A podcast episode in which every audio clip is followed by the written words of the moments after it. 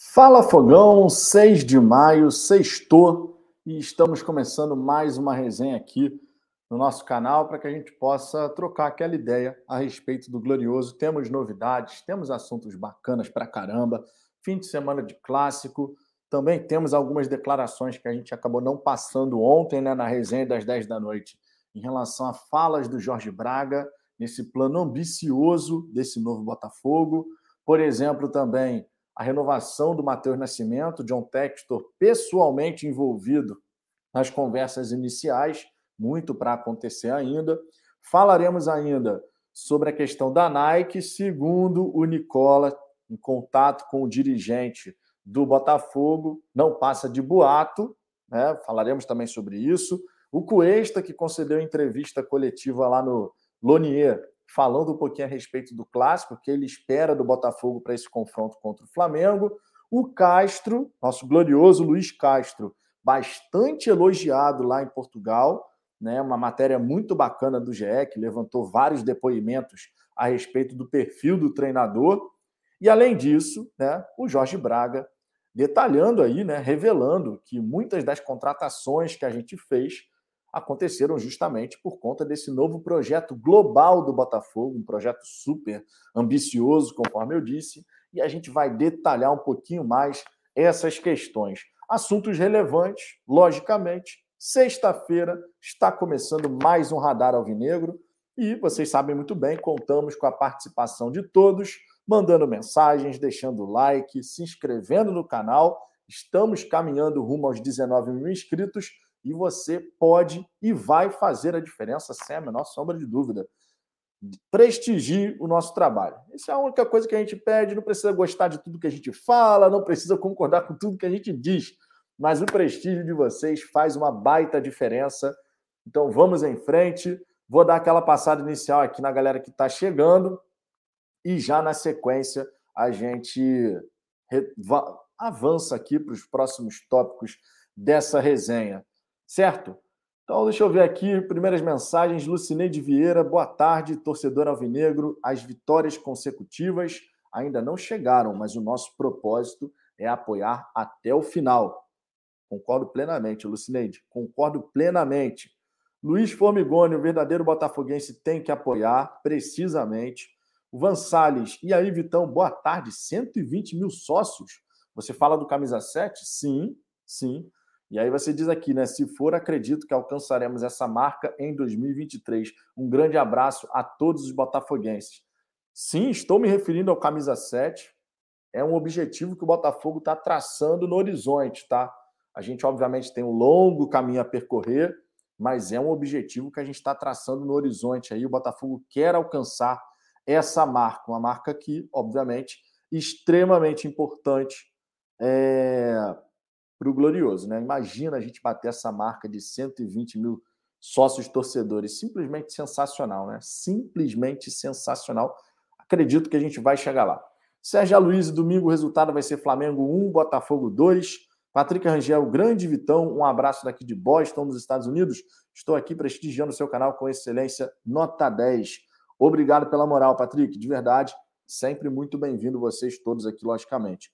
O Denilson dizendo aqui que o áudio está com eco. Cara, talvez é porque eu estou numa, numa sala aqui e a porta está fechada. Então, meio que o som está né, reverberando aqui pelas paredes. Se estiver atrapalhando, eu abro aqui a porta da varanda rapidinho para poder melhorar. Certamente vai dar uma melhorada se abrir. Mas se estiver atrapalhando vocês, me avisem aí que a gente faz o que a gente faz o a, a abertura aqui da porta que vai melhorar, tá?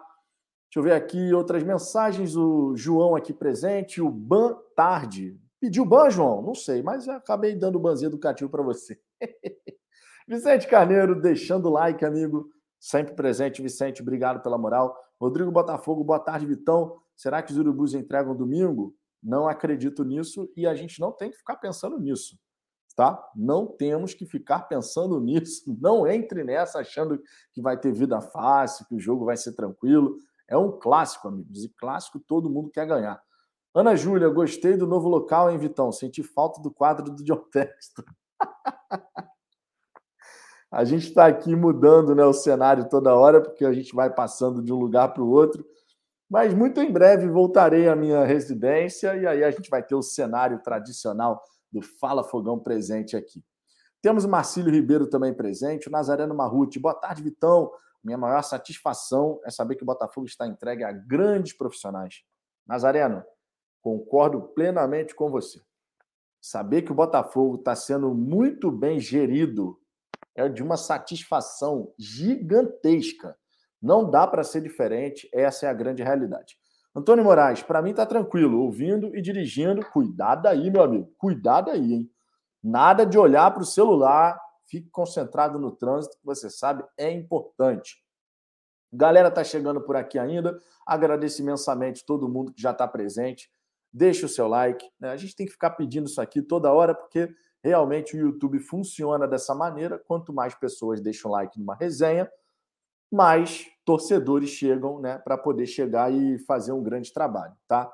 Então, deixe o seu like aí, porque isso realmente vai ajudar o Fala Fogão. Fechou? Dê uma passada inicial aqui. Vamos já entrar aqui no nosso primeiro destaque. Temos assuntos bem relevantes para poder comentar aqui logo de saída. E o primeiro ponto que eu quero falar aqui, já de saída, é sobre esse boato aí da Nike, amigo. Surgiu uma informação do canal do Fluminense, rapaz. Essa daí foi inusitada, né? Um canal que fala sobre o Fluminense cravando que o Botafogo já fechou com a Nike. Tipo assim, a gente sabe que quem está conduzindo isso é o John Textor, tá? E aí, obviamente, a partir do momento que você tem essas informações que começam a circular por aí, das duas, uma. Ou alguém dentro do Botafogo que escutou falar alguma coisa realmente pode ter vazado uma informação, é uma possibilidade, pode acontecer. Ou é meramente um chutômetro danado, tá? E aí o Nicola foi fazer o trabalho dele como jornalista e foi atrás, né, para saber se alguém tinha alguma coisa para comentar a respeito desse assunto. E a resposta que o Nicola recebeu a respeito da, da Nike é que, na verdade, é um boato, tá? Ou seja, palavras aqui que foram reproduzidas pelo Nicola. Cascata pura, não tem nada, teria dito um dirigente do Botafogo que não teve seu nome revelado, né? O Nicola, obviamente, não vai revelar qual é a fonte que ele tem lá no Botafogo. Tá? Então, segundo essa apuração do Jorge Nicola, o dirigente botafoguense garantiu. Não tem absolutamente nada, não tem nenhuma negociação, não tem nada fechado com a Nike. Não significa dizer, logicamente, que a Nike não seja uma empresa que o Botafogo eventualmente possa conversar para verificar se existe de fato a possibilidade de avançar num negócio, mas segundo o jornalista, né, fazendo esse trabalho de apuração com a sua fonte lá no Botafogo, não tem absolutamente nada. Tá? Uma outra questão que foi comentada na, nessa mesma live do Fluminense, é uma coisa até inusitada, né? A live era do Fluminense e tivemos informações em tese exclusivaças assim sobre o Botafogo, tá? Nessa mesma live também foi falado a respeito de um possível patrocinador fechado. E aí o que foi falado na, na, na, resenha é de que o Botafogo teria aí, de repente, um Master, que seria dos maiores do Brasil e tal, não sei o quê. E aí o Nicola falou a respeito do seguinte, comentando essa situação. Outro assunto foi patrocínio gigante que botaria muito dinheiro no Botafogo. De fato, John Textor, assim que assumiu o clube, decidiu rescindir contratos de patrocínio e fornecimento por entender que eram valores muito baixos.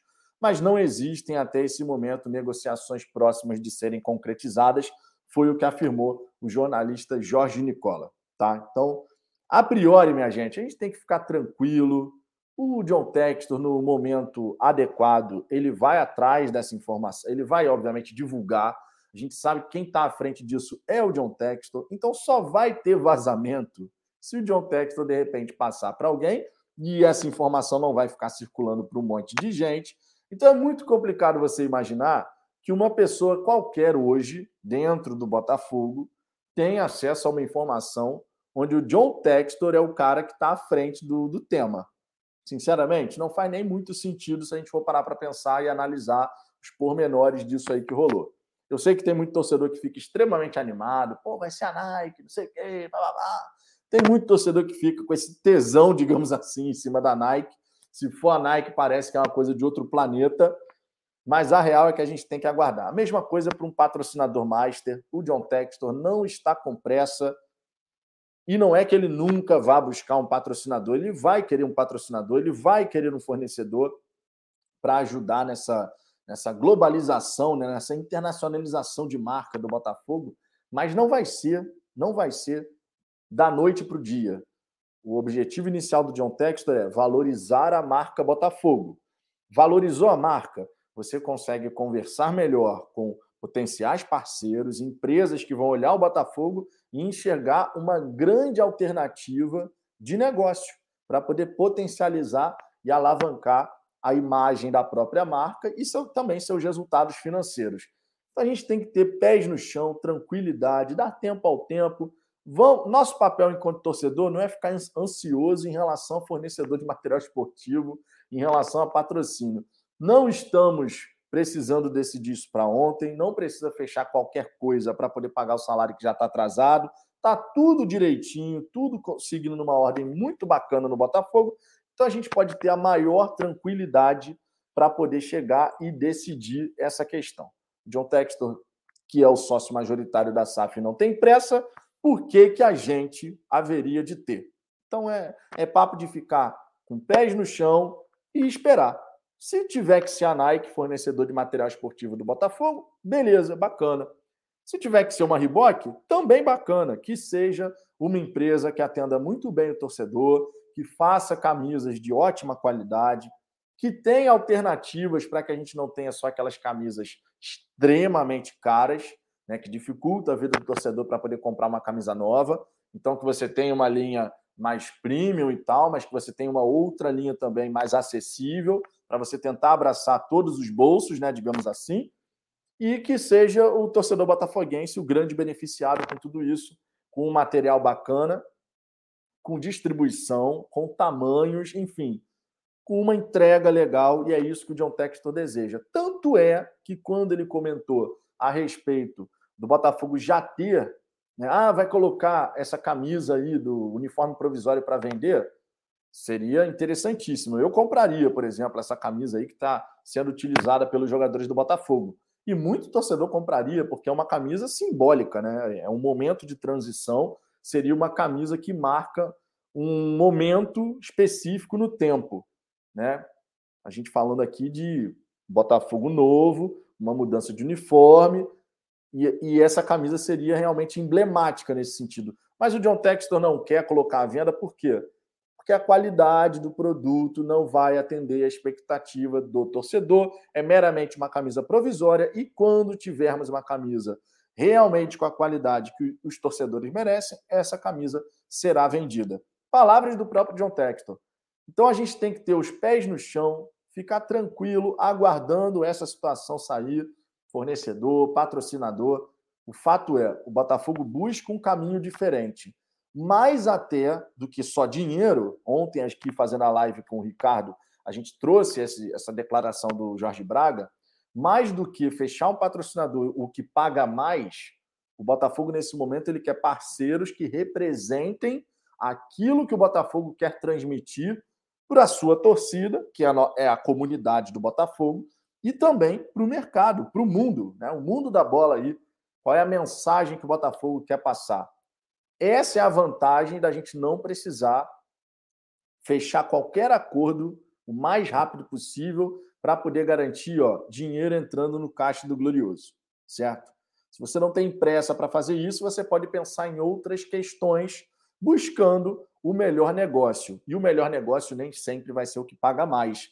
Às vezes pode ser um negócio que paga um pouco menos, mas que represente muito para a marca e também para a torcida botafoguense. Né? A marca Botafogo que vai crescer cada vez mais e a gente vai ver esse processo de internacionalização de marca, que é o grande desejo aí do John Textor, fazer do Botafogo um produto global, né? um produto mundial, muito mais do que apenas futebol brasileiro, futebol sul-americano, certo? Então, tranquilidade, vamos esperar, muita calma nessa hora, a coisa vai avançar na hora que tiver que ser, e quem tem a caneta para dar aquela canetada final nesse ponto é o John Texton. A hora que ele chegar e falar, agora vamos avançar nessa questão, é o que vai acontecer. Então, nesse momento, só tem uma vinhetinha possível para poder falar o que, que o torcedor botafoguense tem que ter nesse instante. Calma! Calma! Seguinte, vamos seguir em frente aqui. O primeiro destaque já foi colocado aqui em pauta para a gente poder trocar uma ideia. Vou dar uma passada na galera do chat, ver novamente algumas mensagens aqui. E aí, na sequência, a gente vai resenhando, trazendo os próximos tópicos que a gente tem nessa resenha da hora do almoço. Eu agradeço imensamente a presença de cada um de vocês. Deixa o like. Se você está conhecendo o canal do, do Fala Fogão aqui nesse exato momento, seja bem-vindo, se inscreva, porque isso realmente ajuda pra caramba e a gente busca fazer aqui o melhor trabalho possível para poder passar todas as informações para a galera botafoguense, certo? Eliana Maria, que horas é o jogo do Botafogo contra o Flamengo Sub-20? 15 horas. Inclusive, o Dylan Taleiro, né? Vamos ficar de olho aí, porque quem sabe o Dylan Taleiro não tem uma oportunidade aí nessa partida. Quem sabe? Vamos ficar de olho. Ricardo Emerick, lá vem a liga soberba para os grandões. Ainda bem que o Botafogo não depende da grana deles. A liga ela vai sair. Falta o um entendimento entre as partes, mas que a liga vai sair, eu não tenho nem dúvida em relação a isso. Essa liga vai sair do papel. Mas tem que acertar esses ponteiros. O grupo liderado por Flamengo, São Paulo, Corinthians, Palmeiras, Santos e Red Bull Bragantino, eles colocaram alguns pontos ali que a maioria não concorda. É preciso chegar no entendimento, mas que a liga vai sair, a liga brasileira vai sair, eu não tenho nem dúvida. E para o Botafogo, isso vai ser muito bom, tá? Não só para o Botafogo, para todos os clubes pensando em evolução do produto futebol brasileiro. O futebol brasileiro evoluindo, logicamente, o Botafogo também vai estar nesse bolo. E o John Textor está de olho nessa questão. Ele quer realmente contribuir com a formação de uma liga bacana, porque ele entende o potencial que isso tem para o futebol brasileiro e para o investimento que ele vai fazendo no Botafogo. Né? Se a, o futebol brasileiro cresce e os clubes crescem junto, obviamente o Botafogo vai estar nessa e com o investimento vai crescer pra caramba. Então o John Textor está de olho nessa história não à toa ele já deu declaração do tipo de que no campo de jogo, nas quatro linhas, são inimigos vorazes. Né? Ele quer vencer o Flamengo, ele quer golear o Flamengo, mas no dia seguinte, acabou o jogo, irmão, pega o telefone, conversa, acerta os ponteiros, e é o que ele fala em relação até o que acontece na Premier League, dentro de campo. Adversários, inimigos vorazes, mas fora das quatro linhas, tem que ter o um entendimento, porque uma liga forte faz bem para todos os participantes. É mais dinheiro circulando, maior capacidade de investimento e o produto futebol brasileiro fica mais atrativo, tanto para quem olha como negócio, quanto para o torcedor, que vai poder acompanhar espetáculos muito mais interessantes. Sidney Silva, passei para dar um like e partindo para mais um dia de trampo. Saudações alvinegras, galera. Obrigado pela moral, Sidney. Sempre muito bacana saber o quão vocês apoiam aqui o nosso trabalho. Maurílio Campos, me lembro do filme De Volta ao Mundo em 80 Dias. Carlos da Costa, boa tarde, mãos de camisa. O Ricardo Emerick. O cara disse que o amigo da vizinha do cunhado, que isso, cara? Lance lá do, do tricolor, né? Fonte, um amigo que trabalha no marketing no Botafogo, né? Foi nesse nível assim a, a informação. Foi nesse nível. Essa fonte do marketing está encrencada ou chuta para todo lado. É isso também. Rodrigo Botafogo, Botafogo e Flamengo Sub-20, 15 horas, deve ter transmissão da Botafogo TV. É bom ficar de olho e vamos ver, cara. Eu tô curiosíssimo para saber se o tal do Dylan Taleiro vai jogar, nem que seja alguns minutinhos ali para ver como é que o garoto vai se sair. Segundo as informações, está treinando bem, né? Então vamos ver se realmente consegue evoluir. Seria muito bacana a gente ver a evolução do jogador, garoto aí que chegou como Little Ronaldo, a pressão é pouca, né? A comparação aí com o Ronaldo, não o nosso Ronaldo, o CR7, a pressão não é pouca coisa, mas com personalidade, futebol, talento, obviamente, tem como sustentar. Vamos torcer muito para vingar, porque seria sensacional. Maurílio Campos, desde criança, ouço onde há fumaça, há fogo. Falando aí sobre essa questão dos uniformes, né? Vamos ter que aguardar, gente. Vamos ter que aguardar. Arthur Tavares, Nike no fogão ia ser brabo demais. Christian Reis, Boa tarde, irmão. Pode me informar que horas é o jogo Botafogo Flamengo Sub-20? 15 horas. 15 horas. Rodrigo Calixto, boa tarde, Vitão. Tomara que abaixe o preço, porque mesmo com cap topper, já era mais de 250 reais. É aquela história, cara, nada impede que você tenha, por exemplo, dois modelos de camisa, de repente, uma camisa mais próxima do que a dos jogadores, aquelas que eles utilizam mesmo, material mais premium e tal, e de repente uma camisa que não seja vagabunda, lógico, né? Mas uma camisa que seja acessível, que você consiga fazer uma coisa mais popular. Isso consegue abranger mais torcedores e com isso você vende um maior número de material esportivo, que é sempre muito interessante e positivo, né? Alô, Leandro. Boa tarde, Vitão. Não precisamos correr para ter fornecedor esportivo. Temos outros focos no momento. A gente não precisa ter pressa. Se a gente tivesse pressa, é porque a gente está precisando de dinheiro para ontem. E não é o caso. O que não, também não significa dizer que o Botafogo eternamente não vai buscar fazer dinheiro dessas maneiras. O Botafogo vai querer ter um fornecedor de material esportivo que ajude nesse processo de internacionalização de marca. Tem que ser um parceiro que tenha capacidade de distribuição, de venda, de fabricação, enfim, tem uma série de fatores aí. A mesma coisa para o patrocinador master. O Botafogo não precisa fechar para ontem com nenhuma empresa. O projeto do John Textor é: primeiro eu valorizo a marca, depois eu fecho com uma empresa parceira, porque dessa maneira eu consigo tirar o maior valor monetário desse negócio. Obviamente que tem que ser um negócio bom para ambas as partes, e é assim que o Botafogo deve conduzir os seus acordos comerciais daqui para frente. O que é muito importante também, né? Acordos minuciosamente costurados são muito importantes e muito positivos porque isso valoriza a marca Botafogo, certo? Sempre muito importante isso daqui. Patrícia Martins, Botafogo ser, ser conhecido, tem que ganhar títulos e conquistar. Tem que ganhar títulos, conquistas, que no momento acho difícil acontecer. O Botafogo ele já é conhecido por sua história, uma história que é atrelada à do futebol brasileiro. Tá? A marca Botafogo é mundialmente reconhecida em vários lugares justamente por conta disso. Agora, obviamente, quando a gente aliar a história já construída, já escrita, com novas conquistas, isso certamente vai ressoar e vai ter um peso ainda maior. A marca Botafogo ela tem tudo para ser gigante em todos os aspectos. Nos nossos corações já é. Mas eu estou falando em termos de mercado.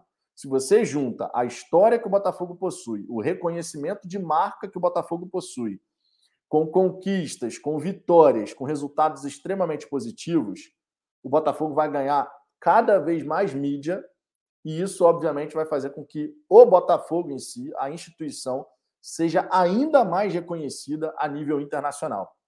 Então é muito importante a gente aliar uma coisa a outra. Infelizmente, por conta de tudo que passou, o Botafogo não conseguia progredir nesse aspecto de resultado esportivo. Mas agora, com investimento, com a SAF, com todos os profissionais que estão trabalhando em prol do Glorioso, pode ter certeza que a gente vai caminhar numa direção muito bacana, tá?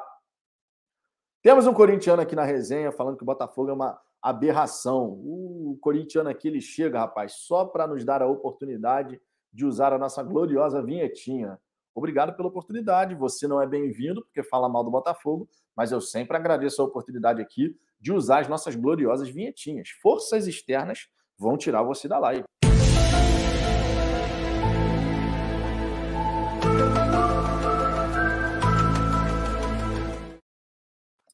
Bruno Sampaio, fala Fogão, cheguei deixando o like, saudações alvinegras, tamo junto, tamo junto. A Mônica Cristina aqui, Botafogo, Tristeza Solitária te conduz, pois tu és o glorioso. A Mônica sempre apaixonada aqui pelo Botafogo. Temos aqui o Marcílio brincando aqui, zoando o corintiano. É, o corintiano veio aqui para falar mal do Botafogo. Do nada, meu irmão, do nada surge um corintiano aqui. Semana de clássico contra o Flamengo e me surge um corintiano. Vai entender, né? Não dá para entender muito, mas tudo bem. Botafoguense Medeiros da Silva. Pronto. Arthur Tavares, Vitão, fala sobre o PK, busca por ajuda de um psicólogo e a impaciência de muitos alvinegros. Falei sobre isso ontem, cara. Um assunto muito importante. O jogador buscando aí ajuda, né? Buscando ajuda para poder evoluir, para poder fazer um bom trabalho. Ele poderia simplesmente estar tá fazendo dele ali de treinar com o grupo e não se preocupar em fazer algo externo. Mas o jogador sentiu necessidade de buscar esse apoio profissional externo para poder evoluir nesse lado psicológico e mental e conseguir lidar com tudo que está acontecendo. Porque pode parecer que não, minha gente, mas quando a gente fala de Patrick de Paula, é claro que todo mundo fica na expectativa, por conta do investimento que foi feito, dele render para ontem. Ah, o cara, pô, 20, 33 milhões de reais no Patrick de Paula, ele tem que jogar todos os jogos bem. Mas não é assim que funciona. Quem dera fosse assim sempre, mas não é uma linha reta, né? Porque eu investi tanto, o jogador vai jogar bem todo o jogo. O que acontece é, o Patrick de Paulo tem 22 anos de idade. Ele não vinha sendo aproveitado no Palmeiras. Começou muito bem por lá em 2020. Foi destaque em semifinal de Libertadores, final de Libertadores. Cobrou o pênalti decisivo contra o Corinthians no Campeonato Estadual de 2020. Surgiu realmente muito bem, chamou a atenção no futebol europeu, mas depois se deslumbrou um pouco a respeito do sucesso e acabou fazendo coisa que não devia, foi preterido, portanto, no Palmeiras. Dessa maneira, ele sai do Palmeiras em baixa, vem para o Botafogo como a maior contratação em termos de valor investido da nossa história e vem para ser protagonista, porque não se espera nada diferente do Patrick de Paula em relação a isso. O investimento desse porte, você espera que o jogador seja protagonista e assuma o controle ali do meio de campo do Botafogo, né, como o segundo homem de meio de campo. Só que a gente não pode esquecer, é um garoto de 22 anos. E de repente, ele está tendo dificuldade para lidar com toda essa mudança. Ele buscar ajuda não deveria ser criticado, alvo de críticas, deveria ser alvo de elogios. É um sinal de que ele sente que precisa desse apoio para poder apresentar o seu melhor futebol. O Patrick tem contrato de três anos, seria muito cômodo para o atleta não fazer absolutamente nada. Não fazer nada. Ele tem contrato durante três anos. Se durante três anos ele não jogasse nada, o Botafogo ainda assim vai pagar o salário, porque está lá em contrato. Mas o jogador buscar essa ajuda profissional, eu vejo de uma maneira muito positiva. Realmente ele mostrando né, que está afim, ele quer entregar toda aquela expectativa que se criou em torno do nome dele. Então a gente tem que elogiar e não criticar, ah, porque é isso, porque é aquilo, ah, porque até agora é dinheiro jogado fora. Cara, dinheiro jogado fora contratou o jogador em quatro jogos já sacramentar que é dinheiro jogado fora, não dá, cara. A gente tem que elogiar a atitude porque ele poderia não fazer nada. Ele tá, não está entregando aquilo que a gente espera e ele poderia simplesmente não fazer nada. Vai treinando ali no dia a dia do Botafogo, mas ele fez algo que ele estava sentindo que precisava. E isso é um ponto importante, a gente tem que elogiar. E eu torço muito para que ele possa, de fato, chegar e desempenhar o seu melhor futebol. A gente tem que torcer pelo jogador. Às vezes, é segurar um pouquinho as críticas, apoiar, dar um carinho para o jogador, para ele poder se sentir em casa e começar a desempenhar o seu melhor futebol. Se ele está buscando essa ajuda externa para poder evoluir, que bom. Se isso vai fortalecer o Patrick de Paula para ele começar a mostrar aquilo que todo mundo sabe ele pode entregar, que bom, que bom. Esse é o grande X da questão. E eu vou elogiar a atitude porque de fato mostra que ele está afim. E quando eu vejo um jogador que está afim de entregar, de mostrar futebol, para poder corresponder à expectativa da torcida botafoguense, obviamente não tem como pensar diferente, tá? Obviamente. Temos aqui um. Não sei se é flamenguista isso daqui, cara. Mas vai tomar um bloquezinho aqui, né? Vai tomar um bloquezinho aqui. O cara vem para falar mal do Botafogo.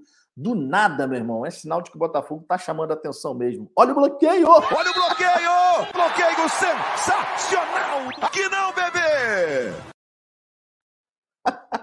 Olha o bloqueio! Vocês vêm aqui, cara. Eu, eu, eu agradeço porque eu posso sempre usar as vinhetinhas aqui. Não são bem-vindos quando não falam mal do Botafogo. Mas aí, amigo, não tem jeito. O cara vem, piscou e já foi limado aqui da live. E assim a gente segue. Vou dar uma nova passada aqui já já na galera do chat, do, do chat, só que antes de mais nada, vamos trazer o nosso próximo destaque aqui. E eu quero falar aqui justamente a respeito, já falei aqui sobre esse lance da Nike, né, que é boato, segundo uma fonte do Jorge Nicola seria boato, a gente vai ter que aguardar para ver qual vai ser o fornecedor de material esportivo do Botafogo. Mas eu quero destacar aqui também um outro tema bem bacana, que é o Jorge Braga falando, né, que revelando, na verdade, que o projeto global do Botafogo pesou nas contratações que a gente realizou. É sempre muito bacana a gente saber esses bastidores, né? O que que estimulou os profissionais que aceitaram esse desafio de fecharem com o Botafogo. É sempre extremamente relevante. E eu, eu particularmente falando, gosto muito de saber esses pormenores ali dos bastidores. E ao lance, o Jorge Braga fez algumas revelações. Tá? A fonte aqui dessa matéria é o lance. E aí eu vou trazer algumas das falas do Jorge Braga para que a gente possa comentar em cima dessas declarações. Abre aspas para Jorge Braga. Muitas das nossas contratações, inclusive o nosso treinador, só aceitaram o convite né, de vir ao Botafogo porque entenderam que, através da SAF, o projeto do Botafogo passou a ser um projeto global. Tudo que a SAF representa se torna atrativo, que é o choque de gestão, o poder de investimento, salários em dia, projeção esportiva internacional. Por outro lado, tudo que a SAF potencializou no Botafogo dá a entender que agora o clube é rico e isso inflaciona o mercado, sem dúvida. A percepção e a expectativa foram multiplicadas por 10. Entendemos isso e é o outro lado da moeda que teremos que lidar. O Jorge Braga também comentou aqui a respeito de tudo isso que está acontecendo com o Botafogo, né? Por conta de toda essa questão da SAF, o Botafogo mudou a postura nas redes sociais, a forma de se comunicar com o seu torcedor. E só para vocês terem uma ideia, foram mais de 1.300 postagens feitas depois de virar SAF, com 15 milhões de visualizações nos vídeos, 6,8 milhões em engajamento e 96,1 milhões em impressões. Quantas vezes foram, foi visto aquele conteúdo ali, né? Quando passou ali para a galera e tal.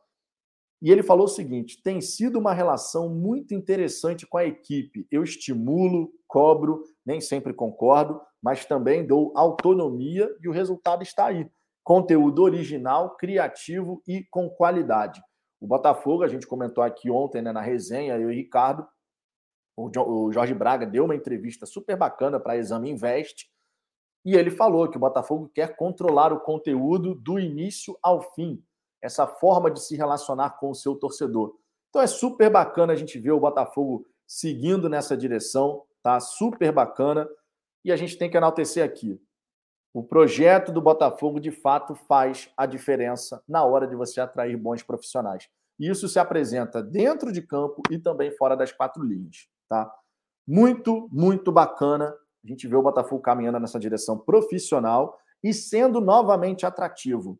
Uma camisa que tem um peso histórico, mas que estava largada, que estava sem perspectiva e que agora tem essa possibilidade de voltar a crescer. Né? Chegada do Luiz Castro e companhia, a chegada do Diego, é, o diretor de projetos, a chegada do Alexandre, diretor de estádio, né, responsável por essa parte de serviço estádio, a chegada também de vários jogadores aí que trocaram o futebol europeu, voltando ao futebol brasileiro, é só um começo. Isso daí é só um começo. E, obviamente, se a gente está falando aqui de tudo isso que a Safra proporciona, não tem como a gente não botar aqui e lembrar John John na área. John, John, John, John, John, John, John.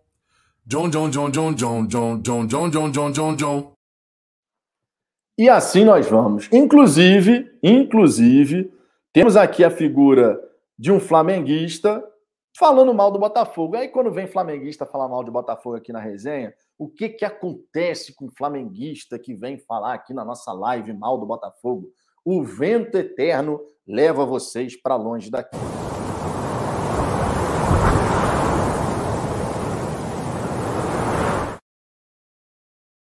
E é isso. O torcedor do Flamengo vem aqui para querer falar mal do, do, Botafogo. O vento eterno, a gente acaba né, usando as nossas vinhetinhas. Eu digo para vocês: vocês não são bem-vindos porque falam mal do Botafogo. Mas eu sempre agradeço a oportunidade de usar as nossas gloriosas vinhetinhas. E o vento eterno não falha, meu irmão. Pode ter quantos torcedores tiverem. Começou a bater aquela brisa. É um silêncio total no estádio e vocês não tenham nem dúvida que os botafoguenses presentes no Mané Garrincha vão calar a maioria rubro-negra, como já acontece no Maracanã em diversas oportunidades. Tem até vídeo de torcedor do Flamengo nas redes sociais reclamando: ó, oh, os caras estão cantando e a gente nada. Tem vídeo, tem provas aí do que já acontece em alguma. E olha com o Botafogo com times muito fracos, hein? Com times muito fracos. então, amigo, o vento eterno passou, levou o flamenguista e a gente segue aqui a nossa vida. Beleza? A gente segue aqui a nossa vida. Estamos em frente, vamos, vamos em frente, né? Vou deixar eu dar uma passada aqui na galera do chat, ver o que, que o pessoal está falando. É... Primeiro, Rafael Martins destacando que já somos 34.224 escolhidos, o programa de sócio-torcedor que vai buscando os 35 mil. Temos que bater essa marca, inclusive, está com uma promoção sensa sensacional, sensacional para quem é sócio torcedor para poder ir no jogo contra o Ceilândia, minha gente. Se tu não é sócio torcedor, vire sócio torcedor, que tem várias promoções, tem experiências, tem muita coisa bacana e você abraça o projeto do novo Botafogo. O Carlos da Costa vai inventar muito em Brasília, só vai se ouvir os botafoguenses na arquibancada. Temos aqui o Jefferson Alustal dizendo que Copa Toyota não é mundial. O Francisco Bisneto, Vitão, com a vitória por 3 a 0 no domingo, você seria a favor da abertura de uma casa. Que isso, cara?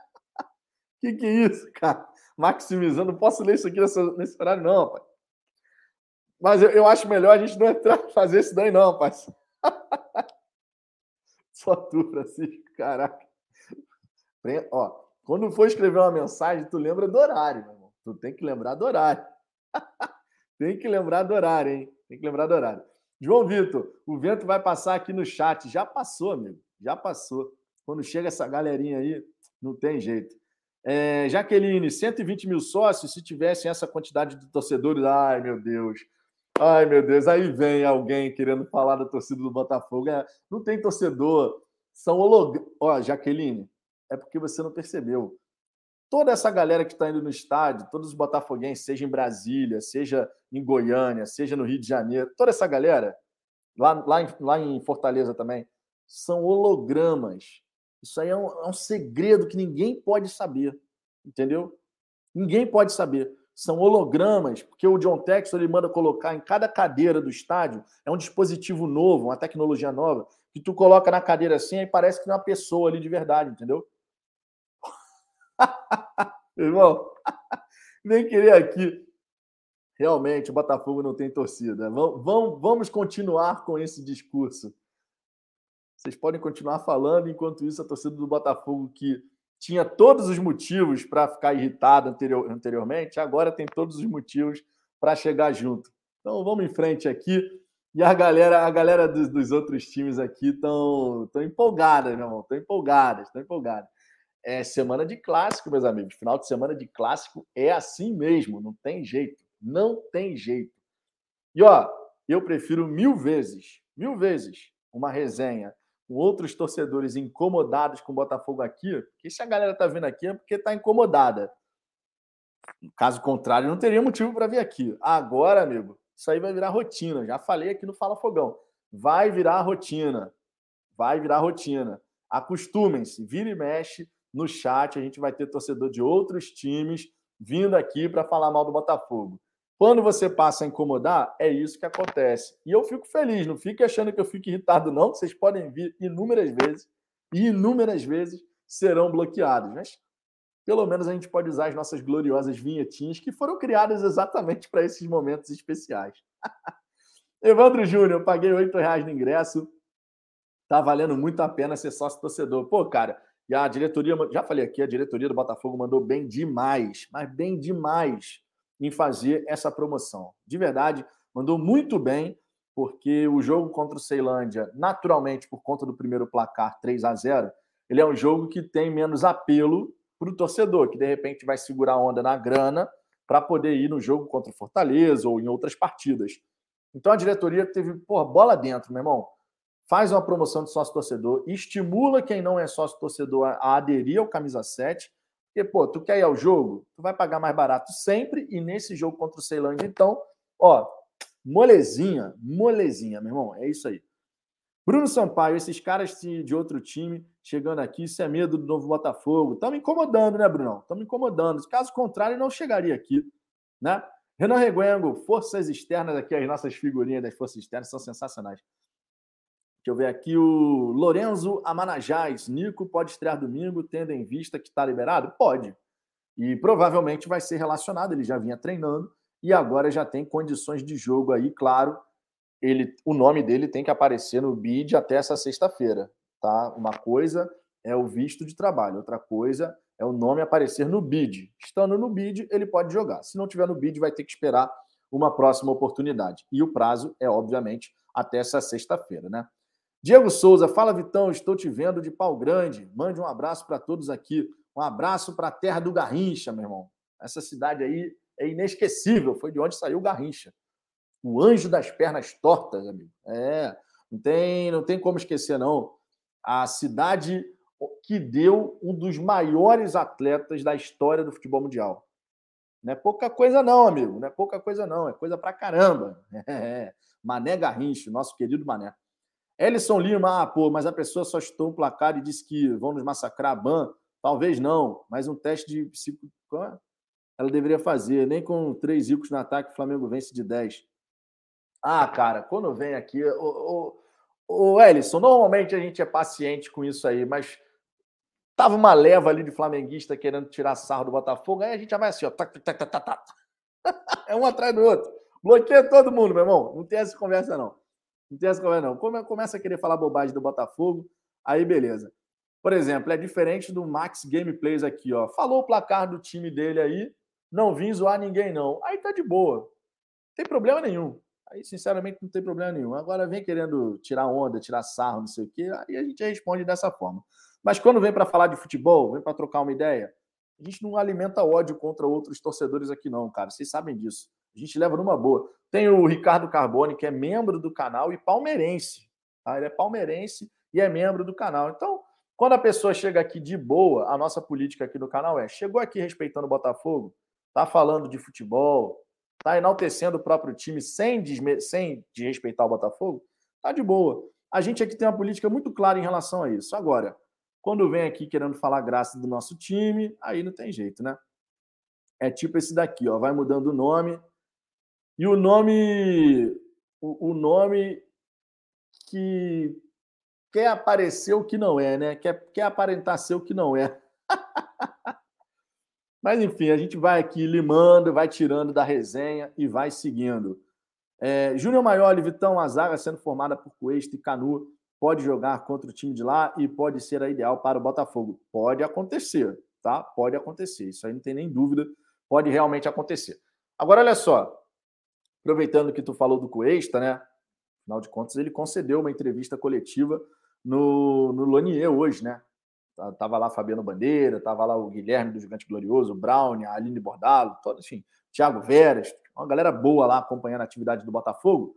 E o Cuesta deu uma entrevista falando justamente sobre o clássico. E o Vitor Cuesta diz que não vê favorito em Flamengo e Botafogo, logicamente. Ele espera que o Botafogo possa implementar, né, colocar em prática aquilo que vem treinando. Isso é um ponto muito importante, a gente tem que ver evolução no time do Botafogo. E o Cuesta, nessa entrevista, né, lá no Lonier, no dia de hoje, falou o seguinte, abre aspas aqui para El Patron. É, amigo, Cuesta também. A gente tem El Capitã, que é o Carly, e agora tem El Patron, que é o Cuesta. Né, o Carly que deve ficar fora, vai ficar fora desse jogo contra o Flamengo. Abre aspas. Não tem favorito para um jogo desses. É claro que a equipe deles é muito boa, mas nós confiamos no que estamos fazendo em campo. Estamos em uma crescente e esperamos mostrar essa nova cara da equipe nesse jogo contra o Flamengo. A equipe vem em uma crescente boa, estamos nos conhecendo, temos muitos jogadores novos e precisamos de tempo para trabalhar. A equipe do Flamengo está há muito tempo junta, mas cada jogo tem uma história lutaremos muito por esses três pontos. Né? O Cuesta está aí, obviamente, confiante, porque não tem como ser diferente, a gente tem que estar confiante e acreditar nas nossas capacidades. time do Botafogo que vai buscando essa evolução. Do lado de lá também, diga-se, com essa pressão externa, esse, esse clima de instabilidade aí, por conta da fala do Jorge Jesus. Ainda não. O Cuesta completou aqui, tá? Ainda não sei nem se eu jogo, mas o Cuesta, obviamente, sabe que vai para jogo, né? Não tem como não ir para jogo dessa vez. Né? Temos dois dias de trabalho com o Mister, ele vai decidir quem está melhor. Trabalhamos sempre para estarmos à disposição, tá? O Botafogo treinou nessa sexta-feira, após a coletiva do Cuesta. Então, primeiro teve a coletiva, depois teve a atividade, tá? E agora a gente só tem que ficar aguardando aí esse domingão de clássico, 11 da manhã. Aproveito, inclusive, para convidar vocês nesse sábado, pré-jogo de Botafogo e Flamengo, tá? Pré-jogo de Botafogo e Flamengo. Teremos aqui a presença de Ricardo Zambuja, né? Eu e Ricardo Zambuja comandando essa resenha. Às 22 horas desse sábado, não terá resenha na hora do almoço, beleza? Nesse sábado eu vou estar pegando um avião, então na hora que teria que começar a resenha, eu vou estar num avião. Não tem como pegar e chegar e fazer a resenha. Mas às 22 horas nesse sábado tem pré-jogo. A gente fala aí das novidades que tivemos no sábado e também todas as informações de Flamengo e Botafogo no Mané Garrincha. Fechado? Então já fica o convite, participem do pré-jogo, sábado, 22 horas. Beleza? Destaque feito aqui sobre Vitor Cuesta, né? El Patron, que vai para jogo. Ele disse que não sabe se joga ainda, mas certamente ele vai para jogo, até porque única garantia de titularidade nesse momento para esse jogo que a gente tem na zaga é o Cuesta. Do lado direito, não se sabe ainda se o Canu vai ter condições, se não tiver condições, quem vai jogar. Pode ser o Klaus, pode ser o Mezenga, pode ser o Cauã, ou mesmo uma surpresa do Luiz Castro, né? Teremos que aguardar para ver o que, que vai acontecer. Enquanto eu estava aqui trazendo os destaques, mais uma vez tivemos a presença de alguns torcedores flamenguistas que vão surgindo aqui gradativamente na resenha para falar mal do Botafogo. Mas, meus amigos, quando os flamenguistas surgem aqui, não sei o que acontece, que do nada bate uma ventania no chat, assim, os caras somem daqui, e aí quando o vento eterno aparece, não tem jeito.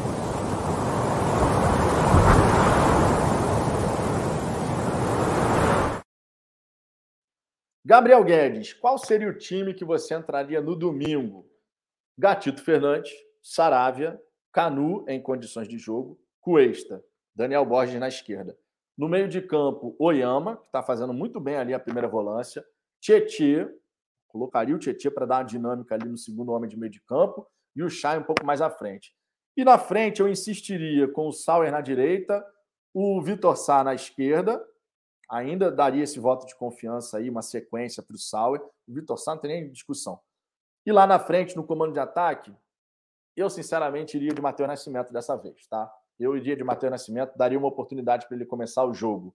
Seria esse o time que eu mandaria a campo. Agora, quem tem que decidir essa situação, obviamente, é o Luiz Castro, né?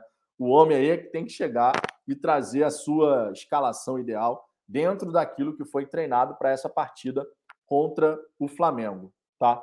Clássico no Mané Garrincha, grande presença de público mais uma vez, e eu inclusive queria destacar isso aqui, Desde a estreia do Campeonato Brasileiro, o Botafogo não sabe o que é jogar com um estádio com público pequeno. Isso é um ponto muito bacana, cara. Todos os jogos do Botafogo têm tido um atrativo à parte, seja dentro de casa, seja fora, que é a presença da torcida. Né? Contra o Corinthians, colocamos um grande público no estádio Newton Santos. A torcida do Corinthians também estava presente. Esse vale um destaque, né? A torcida do Corinthians sempre está presente onde quer que o Corinthians jogue. A gente tem que destacar isso aqui é realmente uma torcida muito fiel, não dá para negar. A gente não precisa diminuir ou falar mal de um outro time para falar bem do nosso. A torcida botafoguense fez uma grande festa, infelizmente dentro de campo não conseguimos o resultado. Porém, a gente também tem que enaltecer aqui a presença da torcida do Corinthians, que realmente estava lá em grande número no estádio Newton Santos. Diante do Ceará, a equipe do Ceará, a torcida do Ceará colocou um grande público também lá no Castelão. A torcida botafoguense também esteve presente em grande número, né? O setor do Botafogo ficou cheio pra caramba e mais um público muito interessante. Contra o Atlético Goianiense, o Botafogo foi praticamente metade do estádio, 46% da ocupação do estádio, né, dos presentes ali eram botafoguenses. Contra o Juventude nem preciso falar nada, não tive, não tinha torcedor do Juventude. Para não falar que não tinha, tinham 37, 40 e o resto tudo de botafoguense. Na Copa do Brasil, 30 mil torcedores praticamente lá no Mané Garrincha, né? E agora, contra o Flamengo, mais uma vez, um público bem elevado, provavelmente com lotação máxima no estádio, e o setor visitante, né?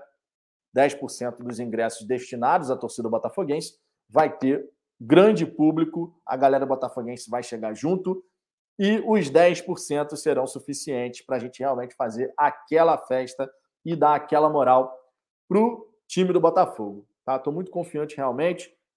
Vamos ver como é que vai ficar essa história do clássico aí. Do lado de lá, vocês sabem, teve todo esse caso aí do Jorge Jesus. Vários treinadores mundo afora mandaram uma mensagem de apoio para o Paulo Souza, inclusive José Mourinho. É, pegou mal para caramba aí essa falta de ética do Jorge Jesus, mesmo numa conversa informal. Obviamente, ele não é bobo nem nada, sabendo que estava conversando com um jornalista, ainda mais um jornalista flamenguista, a chance de, de vazar qualquer coisa em off era gigantesca. E o Renato Maurício Prado não ia perder a oportunidade de chegar e fazer uma publicação dessa. Também foi antiético, porque se foi dito em off, não era para ser publicado. Mas o Jorge Jesus também não é bobo nem nada, falou e, meu irmão, estava de olho no cargo ali do cara e o Renato Maurício Prado deu um jeito disso repercutir. Isso, obviamente, a gente não sabe qual vai ser o impacto no time do Flamengo, né, para essa partida contra o Botafogo, mas não esperem um time adversário aí fazendo corpo mole, querendo perder o jogo. Muito pelo contrário, se os jogadores nesse momento quiserem se fechar ainda mais com o treinador, isso pode servir de combustível. Vamos ver o que, que vai acontecer. O fato é, temos que nos preocupar com o nosso. O Botafogo tem que entrar nessa partida para poder jogar futebol, para poder buscar o resultado e não apenas jogar por apenas uma bola. Esse é um ponto para mim fundamental. O Botafogo tem que entrar para fazer a parte dele. Ponto. Se nós buscarmos jogar futebol, se nós buscarmos agredir a equipe do Flamengo atacando, pisando na área do adversário, a chance da gente vencer é muito maior. Então, que o Botafogo possa fazer um grande confronto. Amanhã, tá? Na resenha pré-jogo desse sábado, às 22 horas, a gente vai falar tudo sobre o confronto Flamengo e Botafogo. Afinal de contas, no domingo, 11 da manhã, cedinho, teremos já o jogo acontecendo. Fechou? Deixa eu ver aqui o que, que, a galera está falando no chat. Só que antes de mais nada, peço por gentileza, né? Vocês sabem disso, sempre importante. Deixe o seu like, isso ajuda pra caramba aqui no trabalho que a gente vem desenvolvendo. Estamos nesse momento aqui, ó. Espera aí, ó. Deixa eu baixar quase 300 likes aqui. Muito obrigado, tá? Agradeço de verdade a presença de todos vocês, porque faz a diferença de fato, tá? Vocês sabem que cada um de vocês aqui é muito importante a audiência que vocês nos dão realmente faz a diferença. Então se inscreva no Fala Fogão, deixe o seu like e se quiser dar aquela moral adicional, três possibilidades. Você pode se tornar membro do Fala Fogão, tá? Sempre muito bacana lembrar. E quando a gente bater os 300 assinantes no programa de membros, vamos liberar o bônus churrasco. A nossa ideia aqui é fazer um churrasco para a galera que é membro do canal. Do, um fim de semana ali que tenha jogo do Botafogo, tá? A galera que é de fora do Rio de Janeiro pode se programar, porque a gente vai fazer dois meses após bater essa marca. Estamos caminhando nessa direção, já estamos com mais de 225 assinantes e vamos buscar essa marca dos 300 aí para a gente fazer esse churrascão da galera do Fala Fogão. Muito obrigado pelo prestígio de todos vocês. Vocês também podem prestigiar o canal mandando seu superchat ou mandando pix para falafogão.gmail.com. Superchat aparece em destaque na tela e no Pix, mande o seu comentário já escrito no Pix, porque isso facilita pra caramba aqui na hora de trazer os destaques. O Alan Leandro aqui falando, ó, quero ver o Gabi Barbosa e companhia derrubarem Paulo Souza, jogadores antiéticos. Que amigo é esse que Luiz Castro tem? Amigo da onça. Amigo, para ter um amigo desse, tu não precisa de inimigo, né? Para ter um amigo desse, tu não precisa de inimigo, amigo. a verdade é essa. A verdade é essa. É, deixa eu ver aqui. O, ó, o cara colocou o nome de usuário, Flamengo 10, Botafogo 0. Aí tá mandando mensagem copiando e colando. Copiando e colando, toma um banzinho educativo. Copi... Olha lá, colou de novo o banzinho educativo. É o mínimo aqui, não vai tomar um bloco não. Mas um banzinho educativo. Copiar e colar é regra do canal. Copiou e colou, toma o banho educativo. Cinco minutinhos para pensar. Ellison Lima, eu espero muito isso. Vencer? Queria, mas muito mais ver a evolução técnica e tática do time. Esse jogo é apenas uma pedra pequena no caminho que o Botafogo está tomando. Eu entendo o que você está falando, tá? Eu entendo, deixando claro que ah, se a gente vencer, maravilhoso. Se não vencer, não é o fim do mundo. Concordo plenamente com isso. Já falei isso aqui, inclusive. Mas se a gente puder juntar as duas coisas, melhor ainda, né? Vence de um lado, evolui do outro e a confiança vai lá em cima, porque clássico é um jogo diferente, né? Se der para a gente fazer dessa forma, sensacional, né? Verdade seja dita. Deixa eu ver aqui o Igor Lopes. Lá no lixão são tudo cobras. Tire por visto o que fizeram com aquelas famílias. E o Paulo Souza também não fica atrás pelo que fez na Polônia. É, o Paulo Souza, no caso da Polônia, não foi legal o que ele fez, mas ele pagou a multa do próprio bolso, né? Existiu uma multa, ele quis sair e pagou a multa. Nesse ponto, é uma relação de trabalho. Foi correto ele sair perto às vésperas de um jogo decisivo? Não. Não entendo que foi correto, né? Quando ele estava comandando a seleção da Polônia. Mas em termos de multa rescisória, ele tirou do próprio bolso e pagou. Então, nesse aspecto, nada de errado. O que, na minha opinião, foi equivocado foi ele fazer isso às vésperas de um jogo extremamente decisivo para a equipe, para a seleção polonesa. Né? Nesse ponto, não tem como falar aqui que não mandou mal, mas não é uma preocupação nossa, obviamente. O treinador é deles lá, a gente tem a preocupação com o Luiz Castro, que foi num caminho exatamente oposto. Né? Fechou o trabalho lá com o Aldo Rail para depois chegar no Botafogo. Lucineide Vieira, é impressionante como o antigo Botafogo rasgava dinheiro. O Castro, em um mês, já viu que o Cauã, que era a última opção, é o único que tem condições de ser profissional do Botafogo. Não é o único, mas nesse momento, de repente, é o que está mais pronto, considerando aquilo que o Luiz Castro enxergou. O Mezenga, por exemplo, que teve um problema de trombose né, no membro superior direito, ele foi para o time B. Avaliação do Luiz Castro. De repente, ele falou: bom, Mezenga aqui não vai jogar, dá rodagem no time B e, se for bem, sobe de novo. Nesse momento, é o. Nesse momento é o Cauã que está à frente, né? O Leonardo Aleixo, Botafogo há muito tempo tem medo do Flamengo, tanto que há muito tempo não ganha deles. Cara, uma coisa não tem nada a ver com a outra, Leonardo. Não é questão de medo, é questão de diferença técnica que se criou por conta da diferença financeira e da disparidade que se abriu entre Flamengo e Botafogo. Na verdade, não só entre Flamengo e Botafogo. Você pegar o Flamengo e o Vasco, Flamengo e Fluminense no Rio de Janeiro, abriu-se uma disparidade econômica que influenciou dentro de campo. Então não tem nada a ver com medo, não, cara tem nada a ver com medo, não. Não tem essa história de ter medo. Medo por quê? Qual seria o motivo para ter medo? Na verdade, era uma diferença técnica. Os jogadores de lá eram melhores do que os jogadores daqui.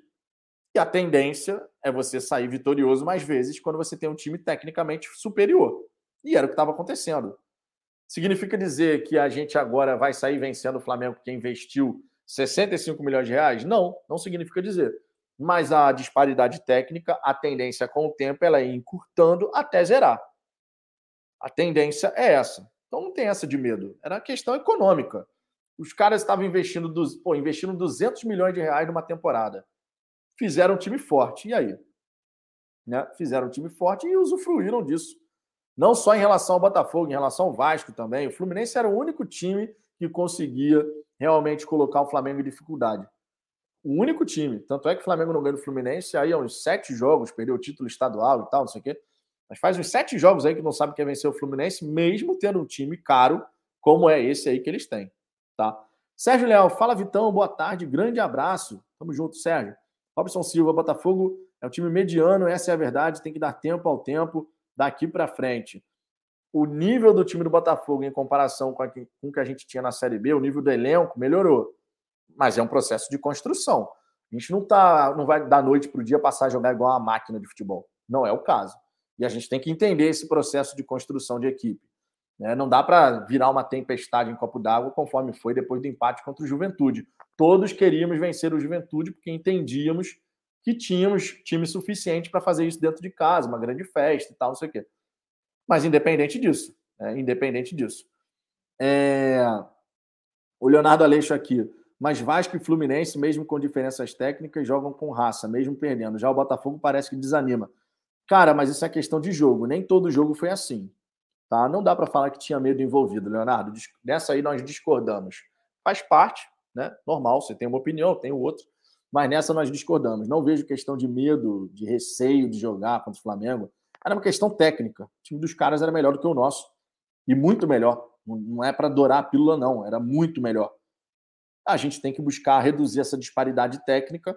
O time deles tem uma vantagem, conforme eu já disse, que é o entrosamento. Há muitos e muitos, muitos muitos anos já dá para falar, né? Porque são três anos aí que vários jogadores aí jogam juntos. E isso tem um peso em termos de entrosamento, mas não significa dizer que vão ganhar por conta disso.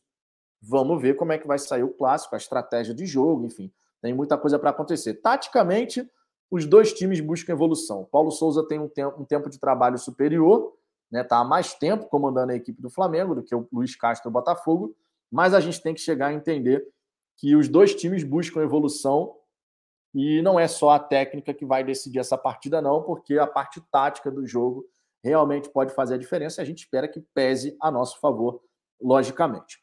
Aproveitando aqui que a gente está falando do, do Luiz Castro, né, essa questão dos treinadores, queria destacar aqui uma matéria muito bacana do Globo Esporte falando que o Luiz Castro, né, é, ele é unanimidade em Portugal. E ele foi alvo de muitos elogios lá em Portugal, que realmente a galera lá em Portugal elogiou pra caramba o trabalho que ele já desempenhou por lá, né, a marca que ele deixou em alguns clubes, em alguns profissionais. E eu queria trazer aqui algumas aspas é, de pessoas lá em Portugal enaltecendo o trabalho do Luiz Castro, ele como profissional e pessoa. Né?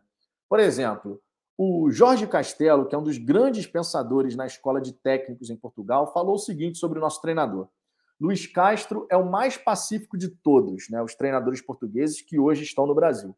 É o mais ponderado, aquele que gosta de pensar duas ou três vezes antes de tomar uma decisão, justamente para não deixar a emoção tomar a frente daquilo que tem que ser feito, né? Luiz Castro realmente parece ser um cara muito cabeça no lugar na hora de tomar as suas decisões. Uma outra declaração aqui que vale destacar de, do, do próprio Jorge Castelo né, é justamente essa daqui. Penso que o Botafogo tem um treinador ideal a pensar no futuro eu ficava admirado, eu ficaria admirado se o Botafogo fosse a grande surpresa do Brasileirão. Não, o Botafogo vai passo a passo, mas cada passo é para avançar, não é para recuar. E acho que o Luiz Castro foi a escolha mais acertada. Tá? Uma outra declaração que vale aqui destacar é a da Ana Paula Castro Pereira, prima do treinador, que disse o seguinte: Desde muito cedo vimos que ele iria querer seguir um caminho diferente, não era aquele tipo de pessoa, vou me acomodar nesse trabalho ali certinho, aquele horário. Não, ele tinha outras ambições, tinha outros sonhos e fez muito bem, tá? Vale comentar aqui também a declaração do Urgel Martins, ex-diretor do Porto. Foi quase como que tirar uma pós-graduação depois de trabalhar. Foi, no fundo, reciclar os seus conhecimentos, aprofundar os seus conhecimentos. Eu acho que ele conseguiu isso. Saiu do Porto muito mais preparado para ser um treinador da elite. Na, isso, obviamente, ele falando quando já estava estabelecido na Primeira Liga, né, teve um convite para mudar totalmente o rumo e virar diretor técnico das categorias de base do Porto. Né? Então, é como se o Luiz Castro tivesse dado um passo atrás, digamos assim. Ele já estava na Primeira Liga, comandando o Penafiel, que é um time pequeno de Portugal, mas ele escolheu dar esse passo atrás para se tornar diretor técnico das categorias de, de, de base do Porto né, onde ele seria responsável pelo departamento de formação do clube. Então, aquilo ali na visão do Urgel Martins fez toda a diferença na formação do, do treinador. Vale comentar aqui também uma declaração do Marco Carvalho, diretor-geral do Rio Ave, do Rio Ave. Ele comenta aqui sobre a passagem do Luiz Castro né, pelo Porto B. Ele fala aqui: o Luiz Castro tinha sido campeão da segunda liga pelo Porto B, apresentava um futebol atrativo, um futebol moderno. A equipe jogava um futebol de posse, vertical, bonito. Não é aquele futebol de segurar o jogo na retranca, como vocês dizem. Né? Justamente corroborando aquilo que a gente já vê nos trabalhos do Luiz Castro já há algum tempo, seja no Shakhtar, enfrentando o Real Madrid dentro e fora de casa, também chegando na semifinal da Liga Europa, sendo campeão ucraniano, no Catar agora também a mesma coisa né? Foi vice colocado na Liga Nacional, mas foi campeão da Copa do Emir, goleando o Algarafa na, na final. Foi 5 a 0 5 a 1 na final. Realmente um futebol muito atrativo. Temos outras declarações aqui, por exemplo, o amigo de Luiz Castro, Rui Vieira, falou o seguinte: Castro sempre foi muito perfeccionista e muito criterioso. Ele gosta muito de futebol apoiado, com triangulações, mas sempre visando verticalidade. Não são triangulações só por ser, mas sempre com objetivo. A gente viu isso no Shakhtar, a gente viu isso também no, no Aldo Rail e veremos, sem a menor sombra de dúvida, no Botafogo. É uma questão de tempo. O treinador tem uma visão muito clara daquilo que ele deseja, né? Uma última declaração que vale comentar aqui desses elogios que o Luiz Castro recebeu lá em Portugal é do Marco Carvalho, mais uma vez, dizendo aqui: nada é feito com a emoção, tudo é feito com o cérebro. Eu diria que para o Luiz, o cérebro comanda a emoção. É muito bonito jogar com o coração e jogar com tudo, mas nada é feito por acaso com o Luiz. Então, são declarações importantes, minha gente, porque quando a gente passa a conhecer mais a fundo a figura do nosso treinador, esse perfil de liderança, esse perfil emocional, a gente passa a compreender aquilo que o Luiz Castro quer para o Botafogo. As coletivas do Luiz Castro são simplesmente sensacionais, o cara realmente dá uma aula Tá? Quando você pega a declaração, a entrevista do Luiz Castro no Bem Amigos, é, é realmente uma aula de futebol. E agora a gente tem esses profissionais lá de Portugal, essas pessoas de Portugal elogiando né, a figura do Luiz Castro, o profissional, a pessoa, como ele enxerga as coisas, essa questão da, da razão acima da emoção. Ele pondera antes de tomar uma decisão e que nada é por acaso. Então, se o Luiz Castro tomar uma decisão em relação ao Botafogo, em relação à maneira do Botafogo jogar, podemos ter a convicção de que foi feito de caso pensado, ou seja, ele e seus auxiliares entendendo que aquele seria o melhor caminho a seguir, tomar uma decisão para o Botafogo poder fazer um certo tipo de jogo, uma certa estratégia. Isso vale para o clássico contra o Flamengo, como valeu para o Juventude, e o próprio treinador contra o Juventude falou: nós somos seres humanos e estamos, é, é, estamos passíveis de errar. E ele mesmo falou: ah, não foi um bom dia dos jogadores, não foi um bom dia para mim. Aquilo que eu pensei que poderia dar resultado nas minhas substituições não surtiu o efeito desejado. Somos seres humanos, podemos ter um dia ruim e a gente tem que trabalhar para poder corrigir e tal, não sei o quê. Então é um treinador muito consciente, de fato, não dá para negar, tá? Não dá para negar. O futebol do Botafogo está em boas mãos. É questão da gente ter paciência para que o resultado possa acontecer. Não vai ser no instalar de dedos, não basta estalar os dedos e achar que tudo vai funcionar, mas podemos ter a convicção de que estamos num caminho pensado. Tudo pensado, sem aquela coisa da emoção de vamos, vamos que vamos, sem, sem saber de, de fato o que, que a gente deseja, tá? Esse é um ponto realmente sensacional, muito importante da gente saber sobre o nosso treinador. Por exemplo, ó, inclusive aqui pegando essa questão é, desses destaques aqui a respeito da figura do Luiz Castro, vale a gente comentar aqui ó, essa declaração do João Vitor, novo membro aqui do canal. O podcast do Vitor Severino mostra como a comissão do Castro é muito racional. É isso que eu estou falando. A galera falou aqui, trouxe as declarações. Nada com o Luiz Castro é por acaso. Se uma decisão foi tomada, é porque aquilo ali foi pensado. Ou seja, ele não vai agir na emoção. Se o homem está tomando uma decisão, se ele vai armar o time do Botafogo, se ele vai fazer uma mudança estratégica, tática, é porque ele e sua comissão técnica chegaram à conclusão de que aquela seria a melhor alternativa para tentar buscar a vitória. Vai dar certo sempre? Infelizmente, não é assim que funciona. Infelizmente, não é assim que funciona. Nem sempre a gente vai ver dar certo, né? Nem sempre. Quem dera fosse assim, né? Quem dera fosse assim. Alessandro Costa, Nike avança e fica perto de fechar com o gigante carioca. Cara, é... essa situação da Nike, a gente vai ter que aguardar. Eu já trouxe aqui no começo da resenha uma informação do Jorge Nicola, que busca fontes lá dentro do Botafogo. A gente sabe que o Nicola tem fonte dentro do Botafogo, é... dizendo que era boato. Pode ser um desvio de atenção, pode não ser. Sinceramente, não justifica a gente ficar ansioso pelo anúncio da patrocinador, da patrocinadora, da fornecedora. A gente tem que continuar torcendo. Na hora que tiver que sair essa fornecedora, a gente vai saber. Na hora que tiver que ter a patrocinadora, a gente também vai saber. Tá? A gente também vai saber. Esse é um ponto extremamente importante. Deixa eu ver aqui o super chat do Rafael Lacerda. Rafael, beijão para ti, meu querido. Aqui é assim, mandou super chat. Beijão para ti. Rafael Lacerda aqui, ó. Salve, Vitão. Cumprindo minha promessa do super chat, ingresso comprado, irmão. Quinta estarei lá. Obrigado pela ajuda. Então, pô, tamo junto, cara. Tamo junto. Fico feliz por saber que resolveu tá, a situação e que agora, meu irmão, tá caminho livre aí para em todos os jogos que por impossíveis do Botafogo. Rafael, que virou sócio torcedor, garantiu já o seu ingresso para o jogo contra o Ceilândia. Irmão, vamos em frente aqui e, obviamente, ô Rafael, tô lá para ajudar, né? Tem meu contato, trocou aquela mensagem busquei ajudar, busquei passar uma orientação, porque já tive dificuldades com o uso do site do Voucher Seguro também. E eu espero que tudo tenha se resolvido rapidamente, né? Porque é chato a gente querer comprar o um ingresso e enfrentar alguma dificuldade para comprar o um ingresso. Mas estamos juntos, Rafael. Obrigado. Sejamos desumildes, né? Superchat na área. A gente paga o superchat aqui dessa maneira. Sejamos desumildes. Tamo junto, Rafael. Obrigado aí pelo superchat, cara. Deixa eu ver aqui outras mensagens. O Raunit Raunit, além do time do Flamengo ter um time melhor, ainda existe a ajuda do juiz. Já falei aqui, meus queridos, vamos esquecer essa papo de arbitragem. Vamos esquecer. Se a gente ficar com essa história de arbitragem sempre na cabeça, qualquer lance, qualquer lance, por menor que seja, vai. Aí, tá vendo? Já tá querendo prejudicar. vamos buscar jogar futebol. O que a gente tem que esperar é o Botafogo jogar futebol. Se depois do jogo a gente tiver algum problema com a arbitragem, claro que vai ser falado. Mas antes do jogo, a gente tem que focar no Botafogo. O Botafogo tem que estar preparado para tudo nesse jogo.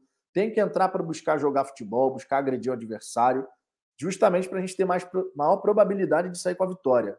Tá? Nas pistas aqui dizendo, ó, uma derrota nesse domingo não define o nosso futuro, só espero que o time, o time muito melhor do que no último jogo. É exatamente isso, cara. É exatamente isso. Uma derrota, a gente espera que não aconteça, mas se a gente não sair vitorioso nessa partida, isso não define os rumos do Botafogo no campeonato, assim como uma vitória. Claro que você vencendo, você tem a questão da confiança, é um clássico, tem um peso. Desde 2018, o Botafogo não consegue uma vitória no clássico. Isso, obviamente, tem um peso, não dá para a gente falar o contrário, todo mundo concorda com isso. Mas é determinante? Venceu. Então o Botafogo agora é candidato ao título do Campeonato Brasileiro? Não, continua não sendo. Perdeu, então o Botafogo agora vai cair para a Série B? Também não. Não é nada determinante. A gente tem que entender que é mais um jogo importante, sim, mas dentro de um campeonato de 38 rodadas é mais um jogo onde a gente tem que fazer o nosso melhor para fazer um bom futebol e buscar os três pontos. Independente de ser Flamengo, independente de ser qualquer outro adversário, a postura tem que ser sempre essa, a busca pelos três pontos. Nem sempre a gente vai jogar bem, às vezes a gente vai perder, a gente vai, empatar, vai ganhar, mesmo jogando mal. O que a gente espera, logicamente, é a tal evolução para que a gente veja o Botafogo tendo uma postura correta, um posicionamento bacana, fase ofensiva, fase defensiva, mas entendendo que é um jogo dentro do Campeonato Brasileiro não é o que vai definir absolutamente nada, nem para o bem, nem para o mal. Esse aqui é um ponto bem relevante da gente comentar. É, o nas pistas aqui, falar é muito fácil, mas se o time conseguir marcar bem o Arrascaeta e tirar os espaços do corredor para o Bruno Henrique, teremos dado um grande caminho para fazer bom jogo. Concordo plenamente. Concordo plenamente que isso realmente pode ajudar para caramba, tá? Concordo plenamente. É, deixa eu ver aqui. O o torcedor do Flamengo aqui, colocando o nome do, do, usuário, Flamengo 10 a 0 Botafogo. Ele comenta aqui: o Flamengo ganha sem fazer muito esforço. Cara, esforço é o que o Flamengo está tendo que fazer para ganhar de qualquer adversário. Você que é flamenguista e falar qualquer coisa diferente disso, sinceramente não existe, né? Você pega os jogos do Flamengo aí, a maioria deles tem que fazer um esforço danado para conseguir chegar à vitória porque o time não está encaixado do lado de lá também. Isso é uma realidade, tá? Isso é uma realidade. É... Agora, a galera que fica incomodada com o nome de usuário dele, cara, sinceramente, não fique, não fique irritado, não. O cara botou lá o placar, a gente não pode botar? Bota aí o placar também, Botafogo vai ganhar de 10 a 0. E vida que segue. Vida que segue, tá? Vida que segue. Essa história, o fato de ser flamenguista e estar aqui na resenha, não é o grande X da questão. O ponto é, falou mal do Botafogo, aí sim é uma outra história, tá? Agora, o fato de estar aqui na, na resenha, irmão, cada um tem a sua paixão. Tá respeitando o Botafogo? Então tá de boa, ignora, não fiquem chateados por isso. Segue a vida, segue a vida, né? E se tá aqui prestigiando a resenha, vou fazer o quê? Né? E quer, quer acompanhar a resenha do Botafogo, tá, tá de boa. Agora, não está falando mal do Botafogo. Se falar mal do Botafogo, aí a gente bloqueia. Agora, não, não falou mal do Botafogo, não tem, é, não tem problema, sinceramente. Cada um vai defender o seu e é normal, né? Deixa eu ver aqui uma outra, uma outra, um outro, nosso próximo destaque, na verdade, né? Importante aqui a gente trazer o nosso, o nosso próximo destaque. E eu quero trazer aqui um, um ponto importante a respeito do Matheus Nascimento, tá? Liderado por, por John Textor, o Botafogo está negociando a renovação do Matheus Nascimento. Ele que tem contrato até junho de 2023. Temos aí ainda um bom tempo para conseguir acertar as bases dessa renovação, né? A gente não chegou nem no meio do ano ainda, e o Botafogo tem até o fim do ano antes de chegar aquele momento ali dele poder assinar um pré-contrato. Então a gente ainda tem um período bem interessante.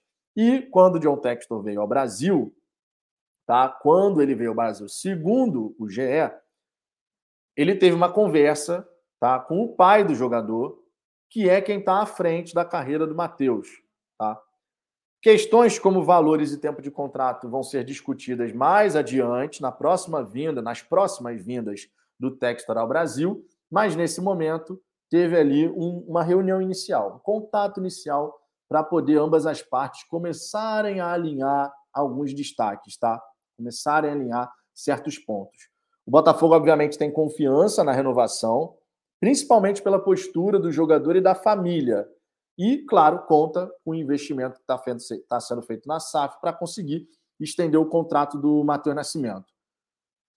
Tem água para rolar debaixo dessa ponte. Tá? O Botafogo agora não tem mais uma questão financeira que possa impedir a renovação. O único ponto que pode impedir uma renovação de contrato com o Matheus Nascimento é o próprio jogador e sua família não quererem permanecer. Porque dinheiro, projeto, não é o problema. Isso aí eu acho que a gente pode cravar aqui sem o menor problema, sem qualquer dor de cabeça. A gente pode chegar e garantir isso. Garantir, tá? Simplesmente, é... simplesmente aqui, o Matheus Nascimento só vai embora se não quiser renovar. Porque dependendo do Botafogo, a renovação, pelo que parece, é só questão de tempo. Agora, vamos ver o que a família do jogador pensa. O Matheus tem muito potencial, né? Sem sombra de dúvida, tem muito potencial. E a gente torce, eu particularmente falando, torço pela renovação do atleta, porque acredito de verdade que ele tem muito futuro. Tem 18 anos apenas, a gente nunca pode esquecer, porque a gente escuta falar do Matheus Nascimento há tanto tempo, que parece que já tem 21, 22 anos, mas tem apenas 18 anos, está evoluindo fisicamente, né? o próprio corpo como atleta está evoluindo, e a gente espera de verdade que ele possa ter uma, um período muito feliz com a nossa camisa, porque ele indo bem, fazendo gol, jogando um bom futebol, a gente também fica bem satisfeito. Aqui, o Bruno Sampaio trouxe esse destaque aqui do Matheus Nascimento, mas eu quero trazer um ponto aqui. O Bruno Sampaio aqui realmente destacou um ponto que eu não tinha me atentado ainda. O cara colocou o nome do usuário Flamengo 10 a 0 Botafogo, mas amigo, tá com a camisa do Botafogo na foto. Aí não, né? Aí não, né? Aí não, né? Vai tomar um bloquezinho só pela ousadia. Meu irmão, botou a camisa como nome de usuário, como foto do perfil e Flamengo 10 a 0 Que papo é esse? Aí não, né? Aí tá manchando a camisa do, do Botafogo. Aí realmente o bloquezinho vem. Eu não tinha me atentado a esse detalhe, Bruno. Não tinha me atentado a esse detalhe. O nome de usuário ser Flamengo 10 a 0 mas se tivesse com uma foto do Flamengo, beleza. Agora, nome do usuário Flamengo 10 a 0 e foto com a camisa do Botafogo, que papo é esse, né? Aí não, né? Aí o bloquezinho vem. De certa forma, dá para a gente falar que não condiz aí com respeito ao Botafogo. Então, o bloco veio. Maria Silva, fala sobre a dívida do Botafogo. Hoje saiu do top 3 das maiores dívidas. Falei ontem sobre isso, Maria. Tá? Falei ontem sobre isso. A dívida do Botafogo, nesse momento, segundo as informações divulgadas, estaria como a quinta maior do futebol brasileiro. Há pouco tempo atrás era maior, e a gente sabe disso, né? Porque era um ranking que o Botafogo liderava e ninguém queria que a gente liderasse esse ranking. Mas é aquela história. Está caindo, está caindo e vai cair cada vez mais. Principal, a dívida está equalizada. O que, que significa isso? A gente já tem o regime centralizado de execução, que garante ali o pagamento dos credores trabalhistas e das dívidas cíveis, já tem um acordo das dívidas tributárias e previdenciárias, então a dívida em si, ela está já organizada, equalizada, porque o Botafogo vai ter capacidade de pagar. Esse é o ponto mais importante. A gente tem alguns processos aí na justiça tentando colocar a SAF no meio desse, desse enrolo aí, mas, segundo a lei, a SAF está protegida. Né? O grande X da questão é que muitas vezes a lei é escrita de tal maneira que tem uma brecha que pode complicar. Agora, a lei da SAF foi criada justamente para poder permitir o pagamento dos credores e, ao mesmo tempo, proporcionar o funcionamento da instituição né, do futebol. Não faz sentido a justiça ir no caminho contrário em relação a isso, mas temos que acompanhar esse caso. Na verdade, não é só com o Botafogo, começou com o Cruzeiro, agora também tem caso de processo tentando colocar a SAF como solidária para que a SAF possa pagar mais rápido uma dívida, ou seja, uma tentativa de furar fila em relação aos credores trabalhistas e cíveis. Temos que acompanhar esse caso porque realmente pode fazer a diferença no futuro aí, tá? Augusto, salve, sou santista, mas estou acompanhando a live sem clubismo. Quanto você acha que dá o jogo do Botafogo e Flamengo? Cara, vou vou falar sem clubismo. Sem clubismo, a minha avaliação dessa, dessa partida é a seguinte: são dois times que taticamente buscam se encontrar. Só que o Flamengo tem uma vantagem, que é justamente o time se conhecer há mais tempo. Os jogadores ali, tem muitos jogadores que jogam juntos desde 2019. Só que taticamente, taticamente, são dois times tentando se encontrar. Eu perguntei outro dia para alguns amigos flamenguistas. Qual é o prognóstico que vocês acham aí para o futuro, né, o horizonte aí do Flamengo, vocês que são flamenguistas? Meus amigos falaram assim, ó, o time do Flamengo oscila muito. Tem um jogo que vai bem, tem outro jogo que não vai, faz nada. Aí dentro de uma partida, às vezes, tem um bom momento, daqui a pouco apaga. Ou seja, é um time que está tentando se encontrar ainda. E o Botafogo também passa por esse momento, até porque o Luiz Castro chegou há pouquíssimo tempo. Sinceramente, se esse clássico terminar empatado, não vai ser surpresa.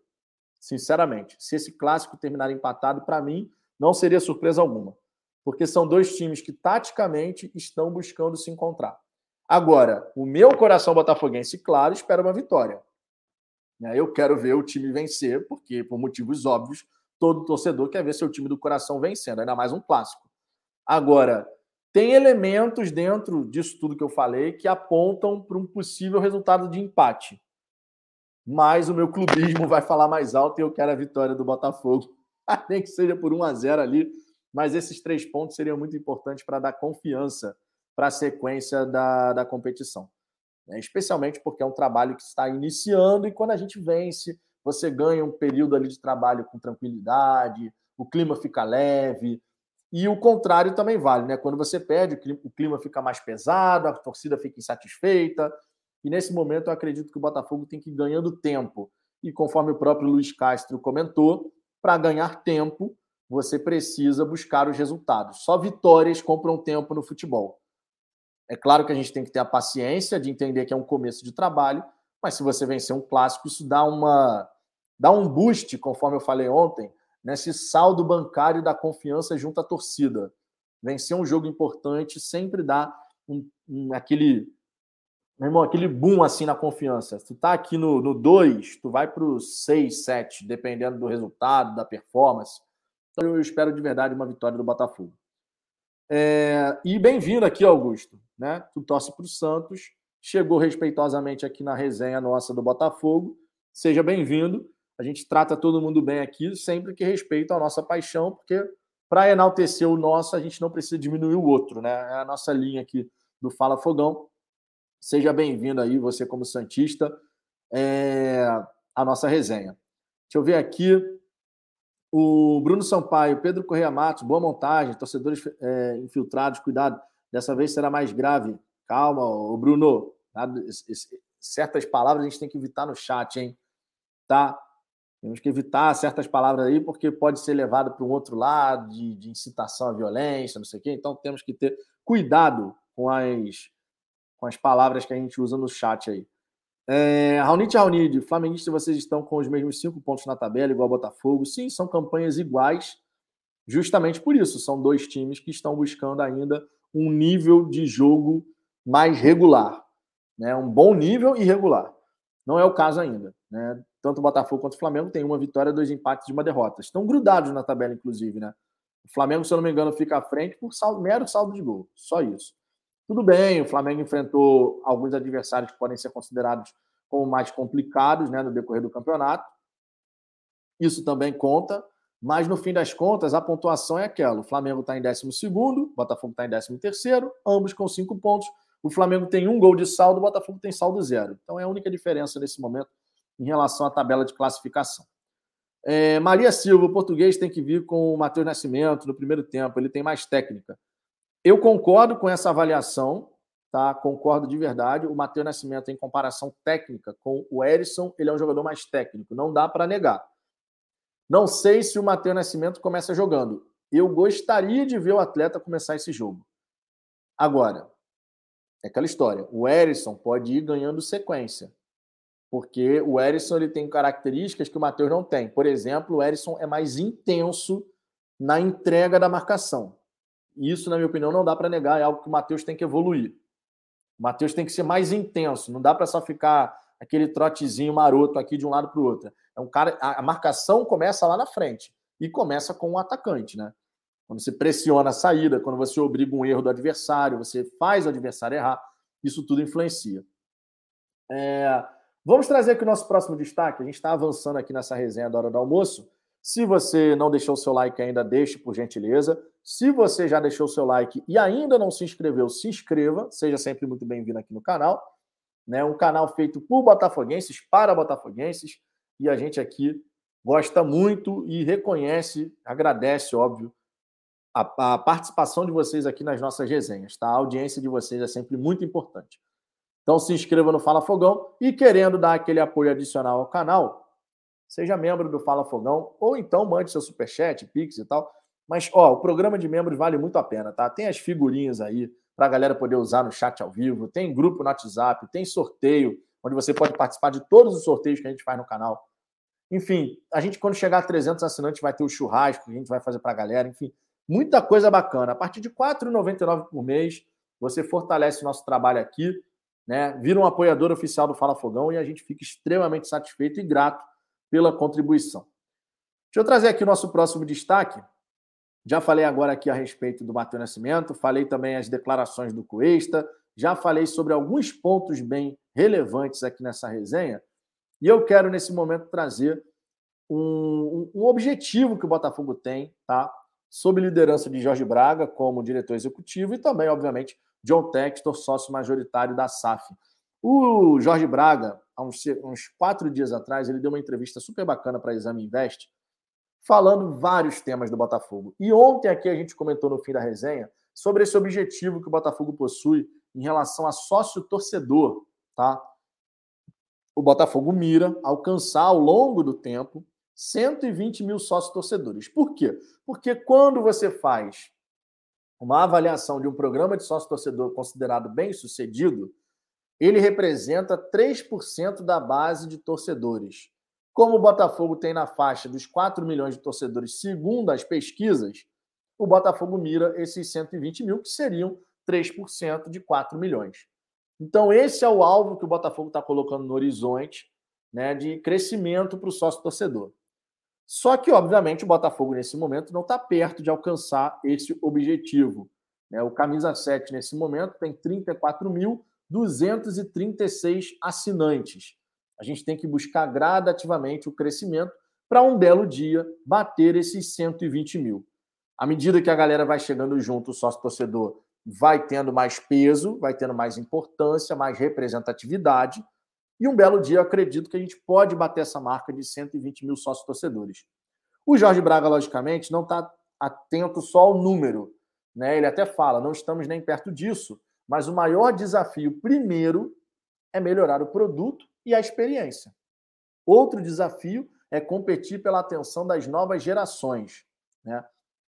Então, quando ele, quando ele fala aqui de melhoria de produto e experiência, é você tornar o programa de sócio torcedor mais atrativo para a torcida botafoguense, para que justifique o cara ser sócio torcedor.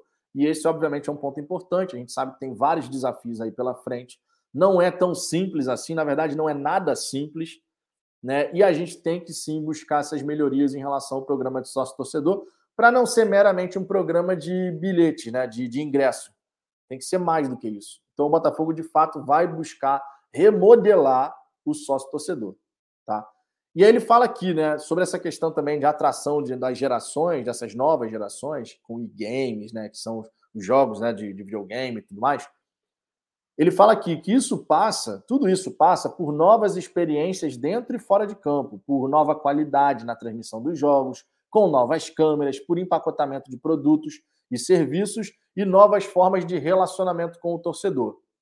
E aí ele, ele menciona aqui a comunicação mais informal e interativa que foi utilizada nas redes sociais para se aproximar da torcida. O engajamento nas redes sociais do Botafogo cresceu uma barbaridade. O dia que o Botafogo chegar, minha gente, e eu falo o dia, tá?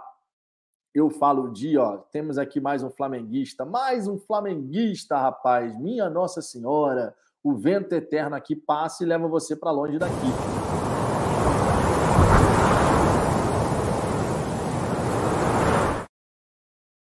Voltando, né? Voltando. O dia que a gente bater os 120 mil sócios torcedores, vai ser um dia para ser extremamente celebrado. Extremamente celebrado. Né? Se a gente está falando aí de alcançar 3% da torcida botafoguense, cara, bater essa marca vai ser extremamente significativo. Então a gente tem que celebrar, tá? a gente tem que celebrar o dia que isso acontecer. E, na verdade, a gente não tem que celebrar só quando bateu os 120 mil. A gente tem que celebrar cada conquista. Bateu 35 mil, uma pequena vitória. Bateu 36, bateu 37, 38, 40, 50, 60 e assim sucessivamente. Quando bater 60 mil, 50%, metade do caminho já vai ter sido percorrido. Então a gente tem que ir celebrando essas pequenas vitórias. O Botafogo até outro dia estava com 21 mil sócios torcedores. Agora o Botafogo está com quase 35 mil.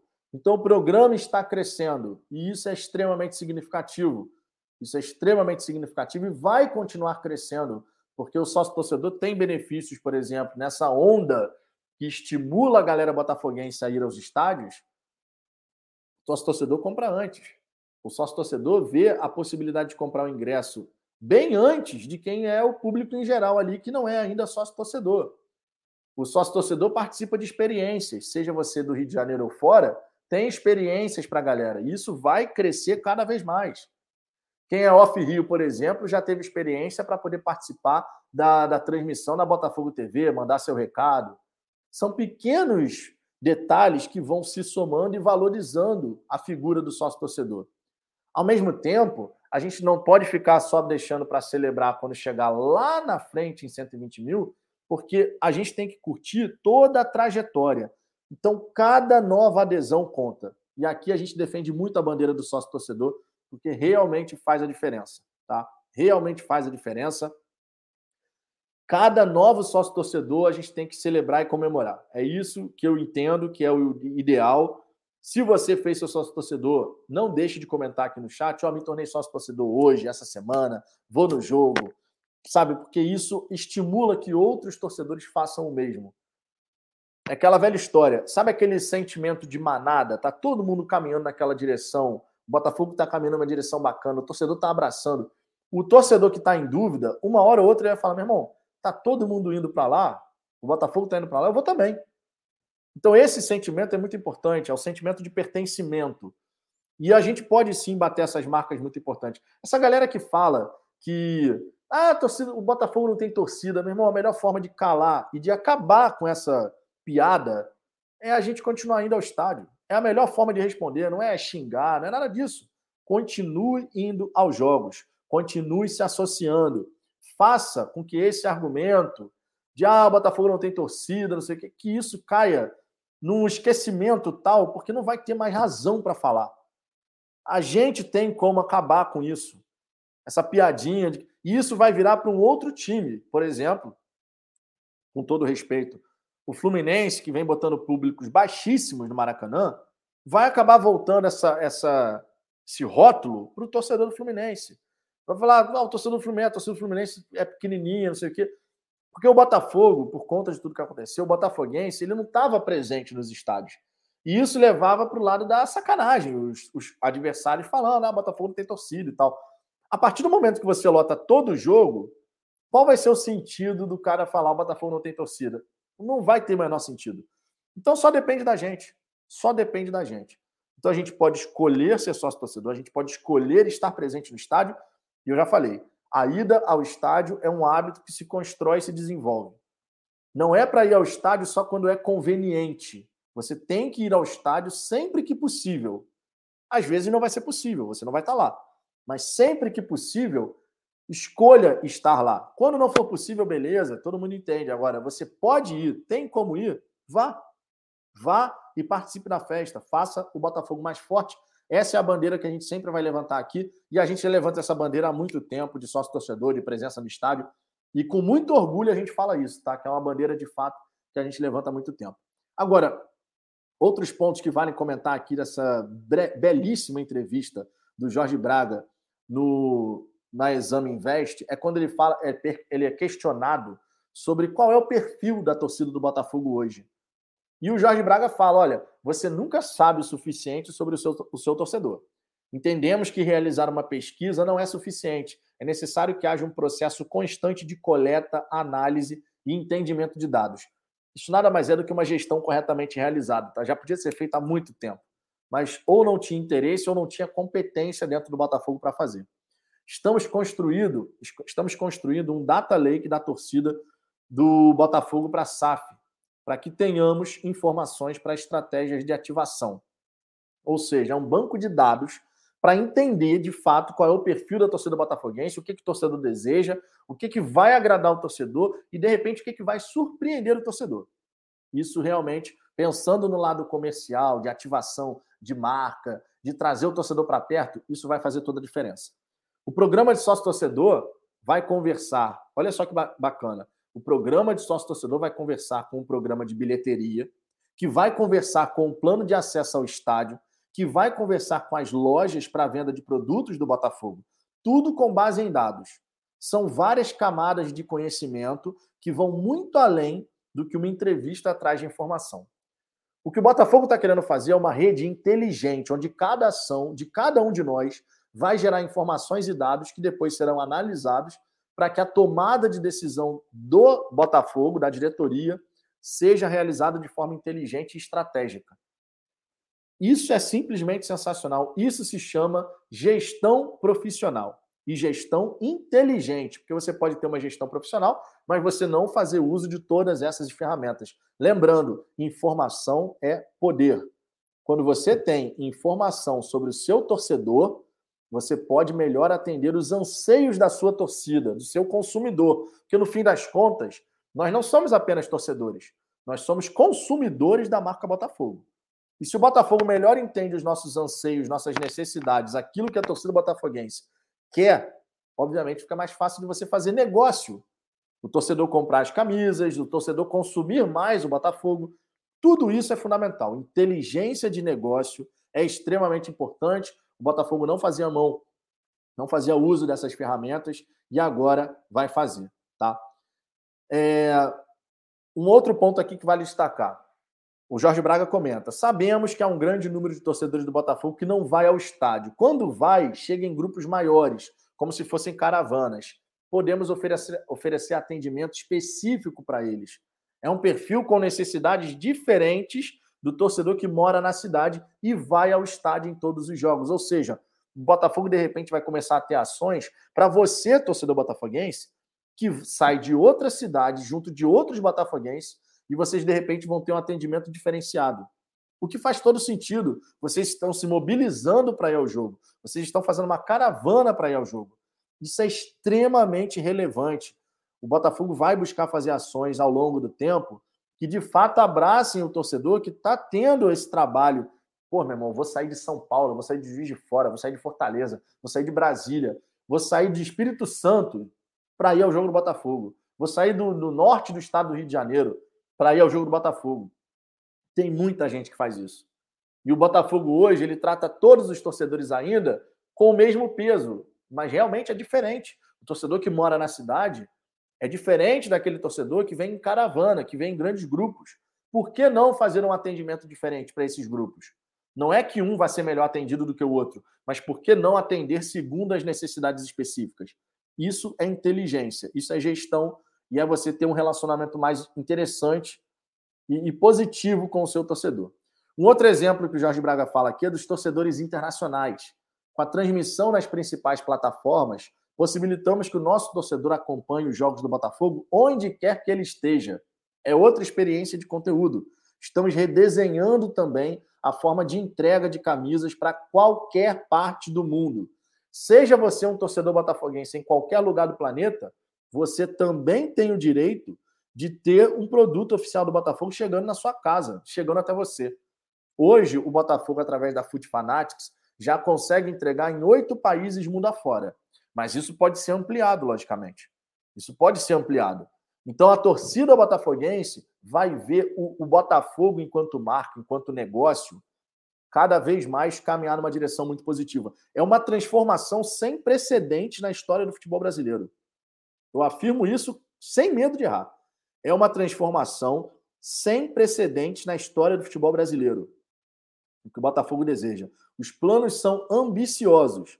Não dá para negar. Qualquer torcedor de outra equipe que falar que o que está acontecendo no Botafogo todo esse projeto de extracampo, de internacionalizar a marca, globalização, de entender melhor seu torcedor, tudo, tudo isso que a gente está falando aqui no canal. O torcedor de um outro time que olhar para isso e falar, não tem nada demais, não está entendendo ainda o que está acontecendo. É uma transformação sem precedentes na história do futebol brasileiro. Essa é a grande realidade. Obviamente que a gente quer unir isso do extracampo às, às quatro linhas, né? Para poder ter resultado, vitórias, títulos. Mas já disse aqui várias vezes: quando o extracampo está fortalecido, campo e bola se fortalecem também. Porque você dá as melhores condições de trabalho, você consegue reunir os melhores profissionais possíveis para realizar aquele trabalho, e a consequência natural disso é você passar a brigar por todas as competições. E é isso que vai acontecer no Botafogo, eu não tenho nem dúvida disso. Eu não tenho nem dúvida disso. Então, realmente é algo muito bacana da gente ver. Você tem o Jorge Braga liderando esse processo como diretor executivo. Você tem o Diego liderando a parte de projetos. Você tem o Alexandre liderando agora a parte de, de estádios, de serviços e estádios. Você tem o Ronaldo na parte operacional. Você vai ter a contratação de um diretor operacional que, segundo o próprio John Textor, é um cara renomado aí no, no meio de gestão é, operacional, que ele vai trabalhar na Eagle Holding, só que focando no Botafogo. Então você tem uma transformação em, andamento muito grande. Fora isso, você teve o Luiz Castro contratado, você teve jogadores contratados, muita coisa bacana. E o Botafogo está caminhando numa direção correta. Amigos, é, repito, uma transformação no futebol brasileiro em termos de gestão, em termos de modelo de negócio, em termos de forma de pensar futebol, nunca antes vista no futebol brasileiro. Isso dá para a gente afirmar categoricamente nunca antes vista no futebol brasileiro. E o Botafogo vai caminhar numa direção que vai gerar muitos frutos para todos nós. Que, obviamente, o produto final de um time de futebol é a felicidade do seu torcedor. Certo? E a felicidade do seu torcedor é, formar, é feita com o quê? Com vitórias, com títulos, conquistas.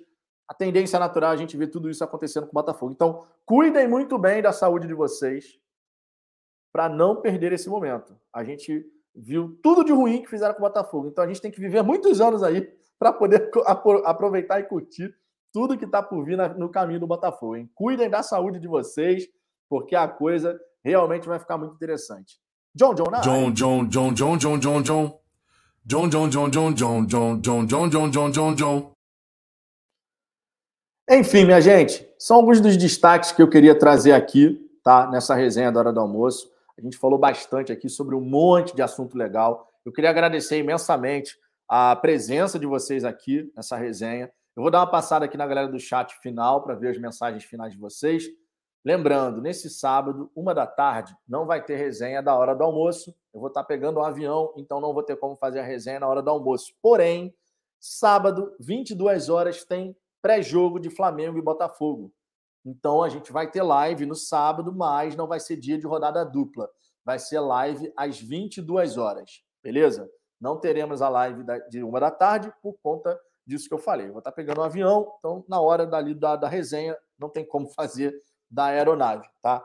Então, 22 horas nesse sábado, pré-jogo de Flamengo e Botafogo, com todas as informações. A gente pode passar também nas novidades que tivemos aí ao longo do sábado, nessa sexta-feira, final de tarde, à noite, enfim, a gente traz alguns destaques ali e fala do jogo Flamengo Botafogo. Lembrando também que a programação do fim de semana tem no domingo, pós-jogo, às 22 horas. O Botafogo joga 11 da manhã, mas o nosso pós-jogo vai acontecer às 22 horas, beleza? Então, esse também é um ponto bem importante aqui. Conto com a participação de vocês, a presença de vocês aqui é extremamente importante. Eu espero que vocês tenham curtido pra caramba essa resenha. E vou dar aquela moral final para a galera que, obviamente, prestigiou aqui o nosso trabalho. Ivan Olinto, o Jorge Braga é o maior gol de placa da presidência do Botafogo. Maior ainda, gol de placa do John Textor em manter o CEO no Botafogo SAF. Irmão, ó o Braga aí, ó o Braga aí. Ó o Braga!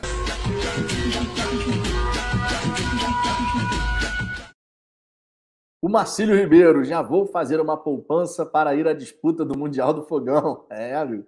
Real Vinegro, glorioso apenas. O Bruno Sampaio aqui também. John, John, John, John, John, John, John. Ó, para quem não sabe, a vinhetinha do John Texton é uma produção 100% do Fala Fogão. O Cláudio sugeriu colocar o óculos do, do Thug Live. E a, o áudio é deste que vos fala, ó. Preste atenção, ó. John, John, John, John, John, John, John. Ó, ó como é que ficou no vídeo. John, John, John, John, John, John, John. John, John, John, John, John, John, John, John, John, John, John, John. Só fiz aquela editada no áudio para ficar uma voz mais metalizada, mas a produção é 100% aqui do canal, amigo. As vinhetinhas aqui são produzidas dessa maneira. O Vitor Marcelo, Jorge Braga é brabo. Essa entrevista está foda demais. Cara, a entrevista é detalhadíssima, meu irmão. A gente falou bastante dela aqui ontem, faltaram alguns pontos, né? E aí, obviamente, fala aqui esses destaques aí.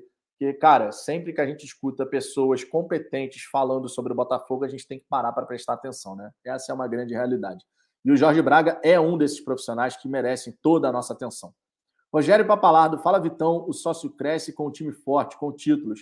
E o sócio cresce, Rogério, não só com isso, mas também com a esperança do torcedor renovada, com a estratégia de ingressos do Botafogo que prioriza quem é sócio torcedor para garantir o seu ingresso antes. Não é apenas conquista de títulos, não é apenas a contratação de jogadores, tem mais elementos envolvidos. Não à toa, sem ter ganhado um título ainda e sem ter uma contratação de impacto, aquela contratação renomada, o Botafogo saiu de 21 mil sócios torcedores para 34, quase 35. Então não é só jogador renomado, não é só título. A própria esperança de ver que o trabalho que está sendo feito é positivo e vai gerar frutos faz a torcida botafoguense chegar junto. Isso é, para mim, é fato e o crescimento que a gente teve até aqui no sócio torcedor demonstra e explica isso, logicamente. André, André Games, vão chamar a gente de modinha. Nada, cara, não tem essa de modinha. Agora, vou falar aqui o que eu já falei, que eu não, não, não, não fujo da raia, não. O torcedor que depois de dois jogos em casa, ah, eu fui nos dois jogos, não venceu, então eu não vou mais. Desculpa, mas esse torcedor é modinha. De verdade. O torcedor vai. Ah, não ganhou, então eu não vou mais. Só vou novamente quando emplacar duas, três vitórias seguidas, quatro vitórias seguidas. Desculpa, mas esse torcedor é modinha. E toda a torcida tem. Alguns, o, o, o grupinho do modinha, toda a torcida tem. O grande X da questão é você reduzir esse grupo. É você fazer com que os torcedores queiram estar lá, independente do resultado passado. Independente do resultado passado. Esse é um ponto muito importante, tá? Esse é um ponto muito importante. Então a gente tem que compreender todo o cenário. Agora, na minha visão, e nesse ponto vocês sabem que eu sou radical, presença de torcedor no estádio, eu sou radical em relação a isso. Na minha visão é, a gente tem que estar lá sempre que possível.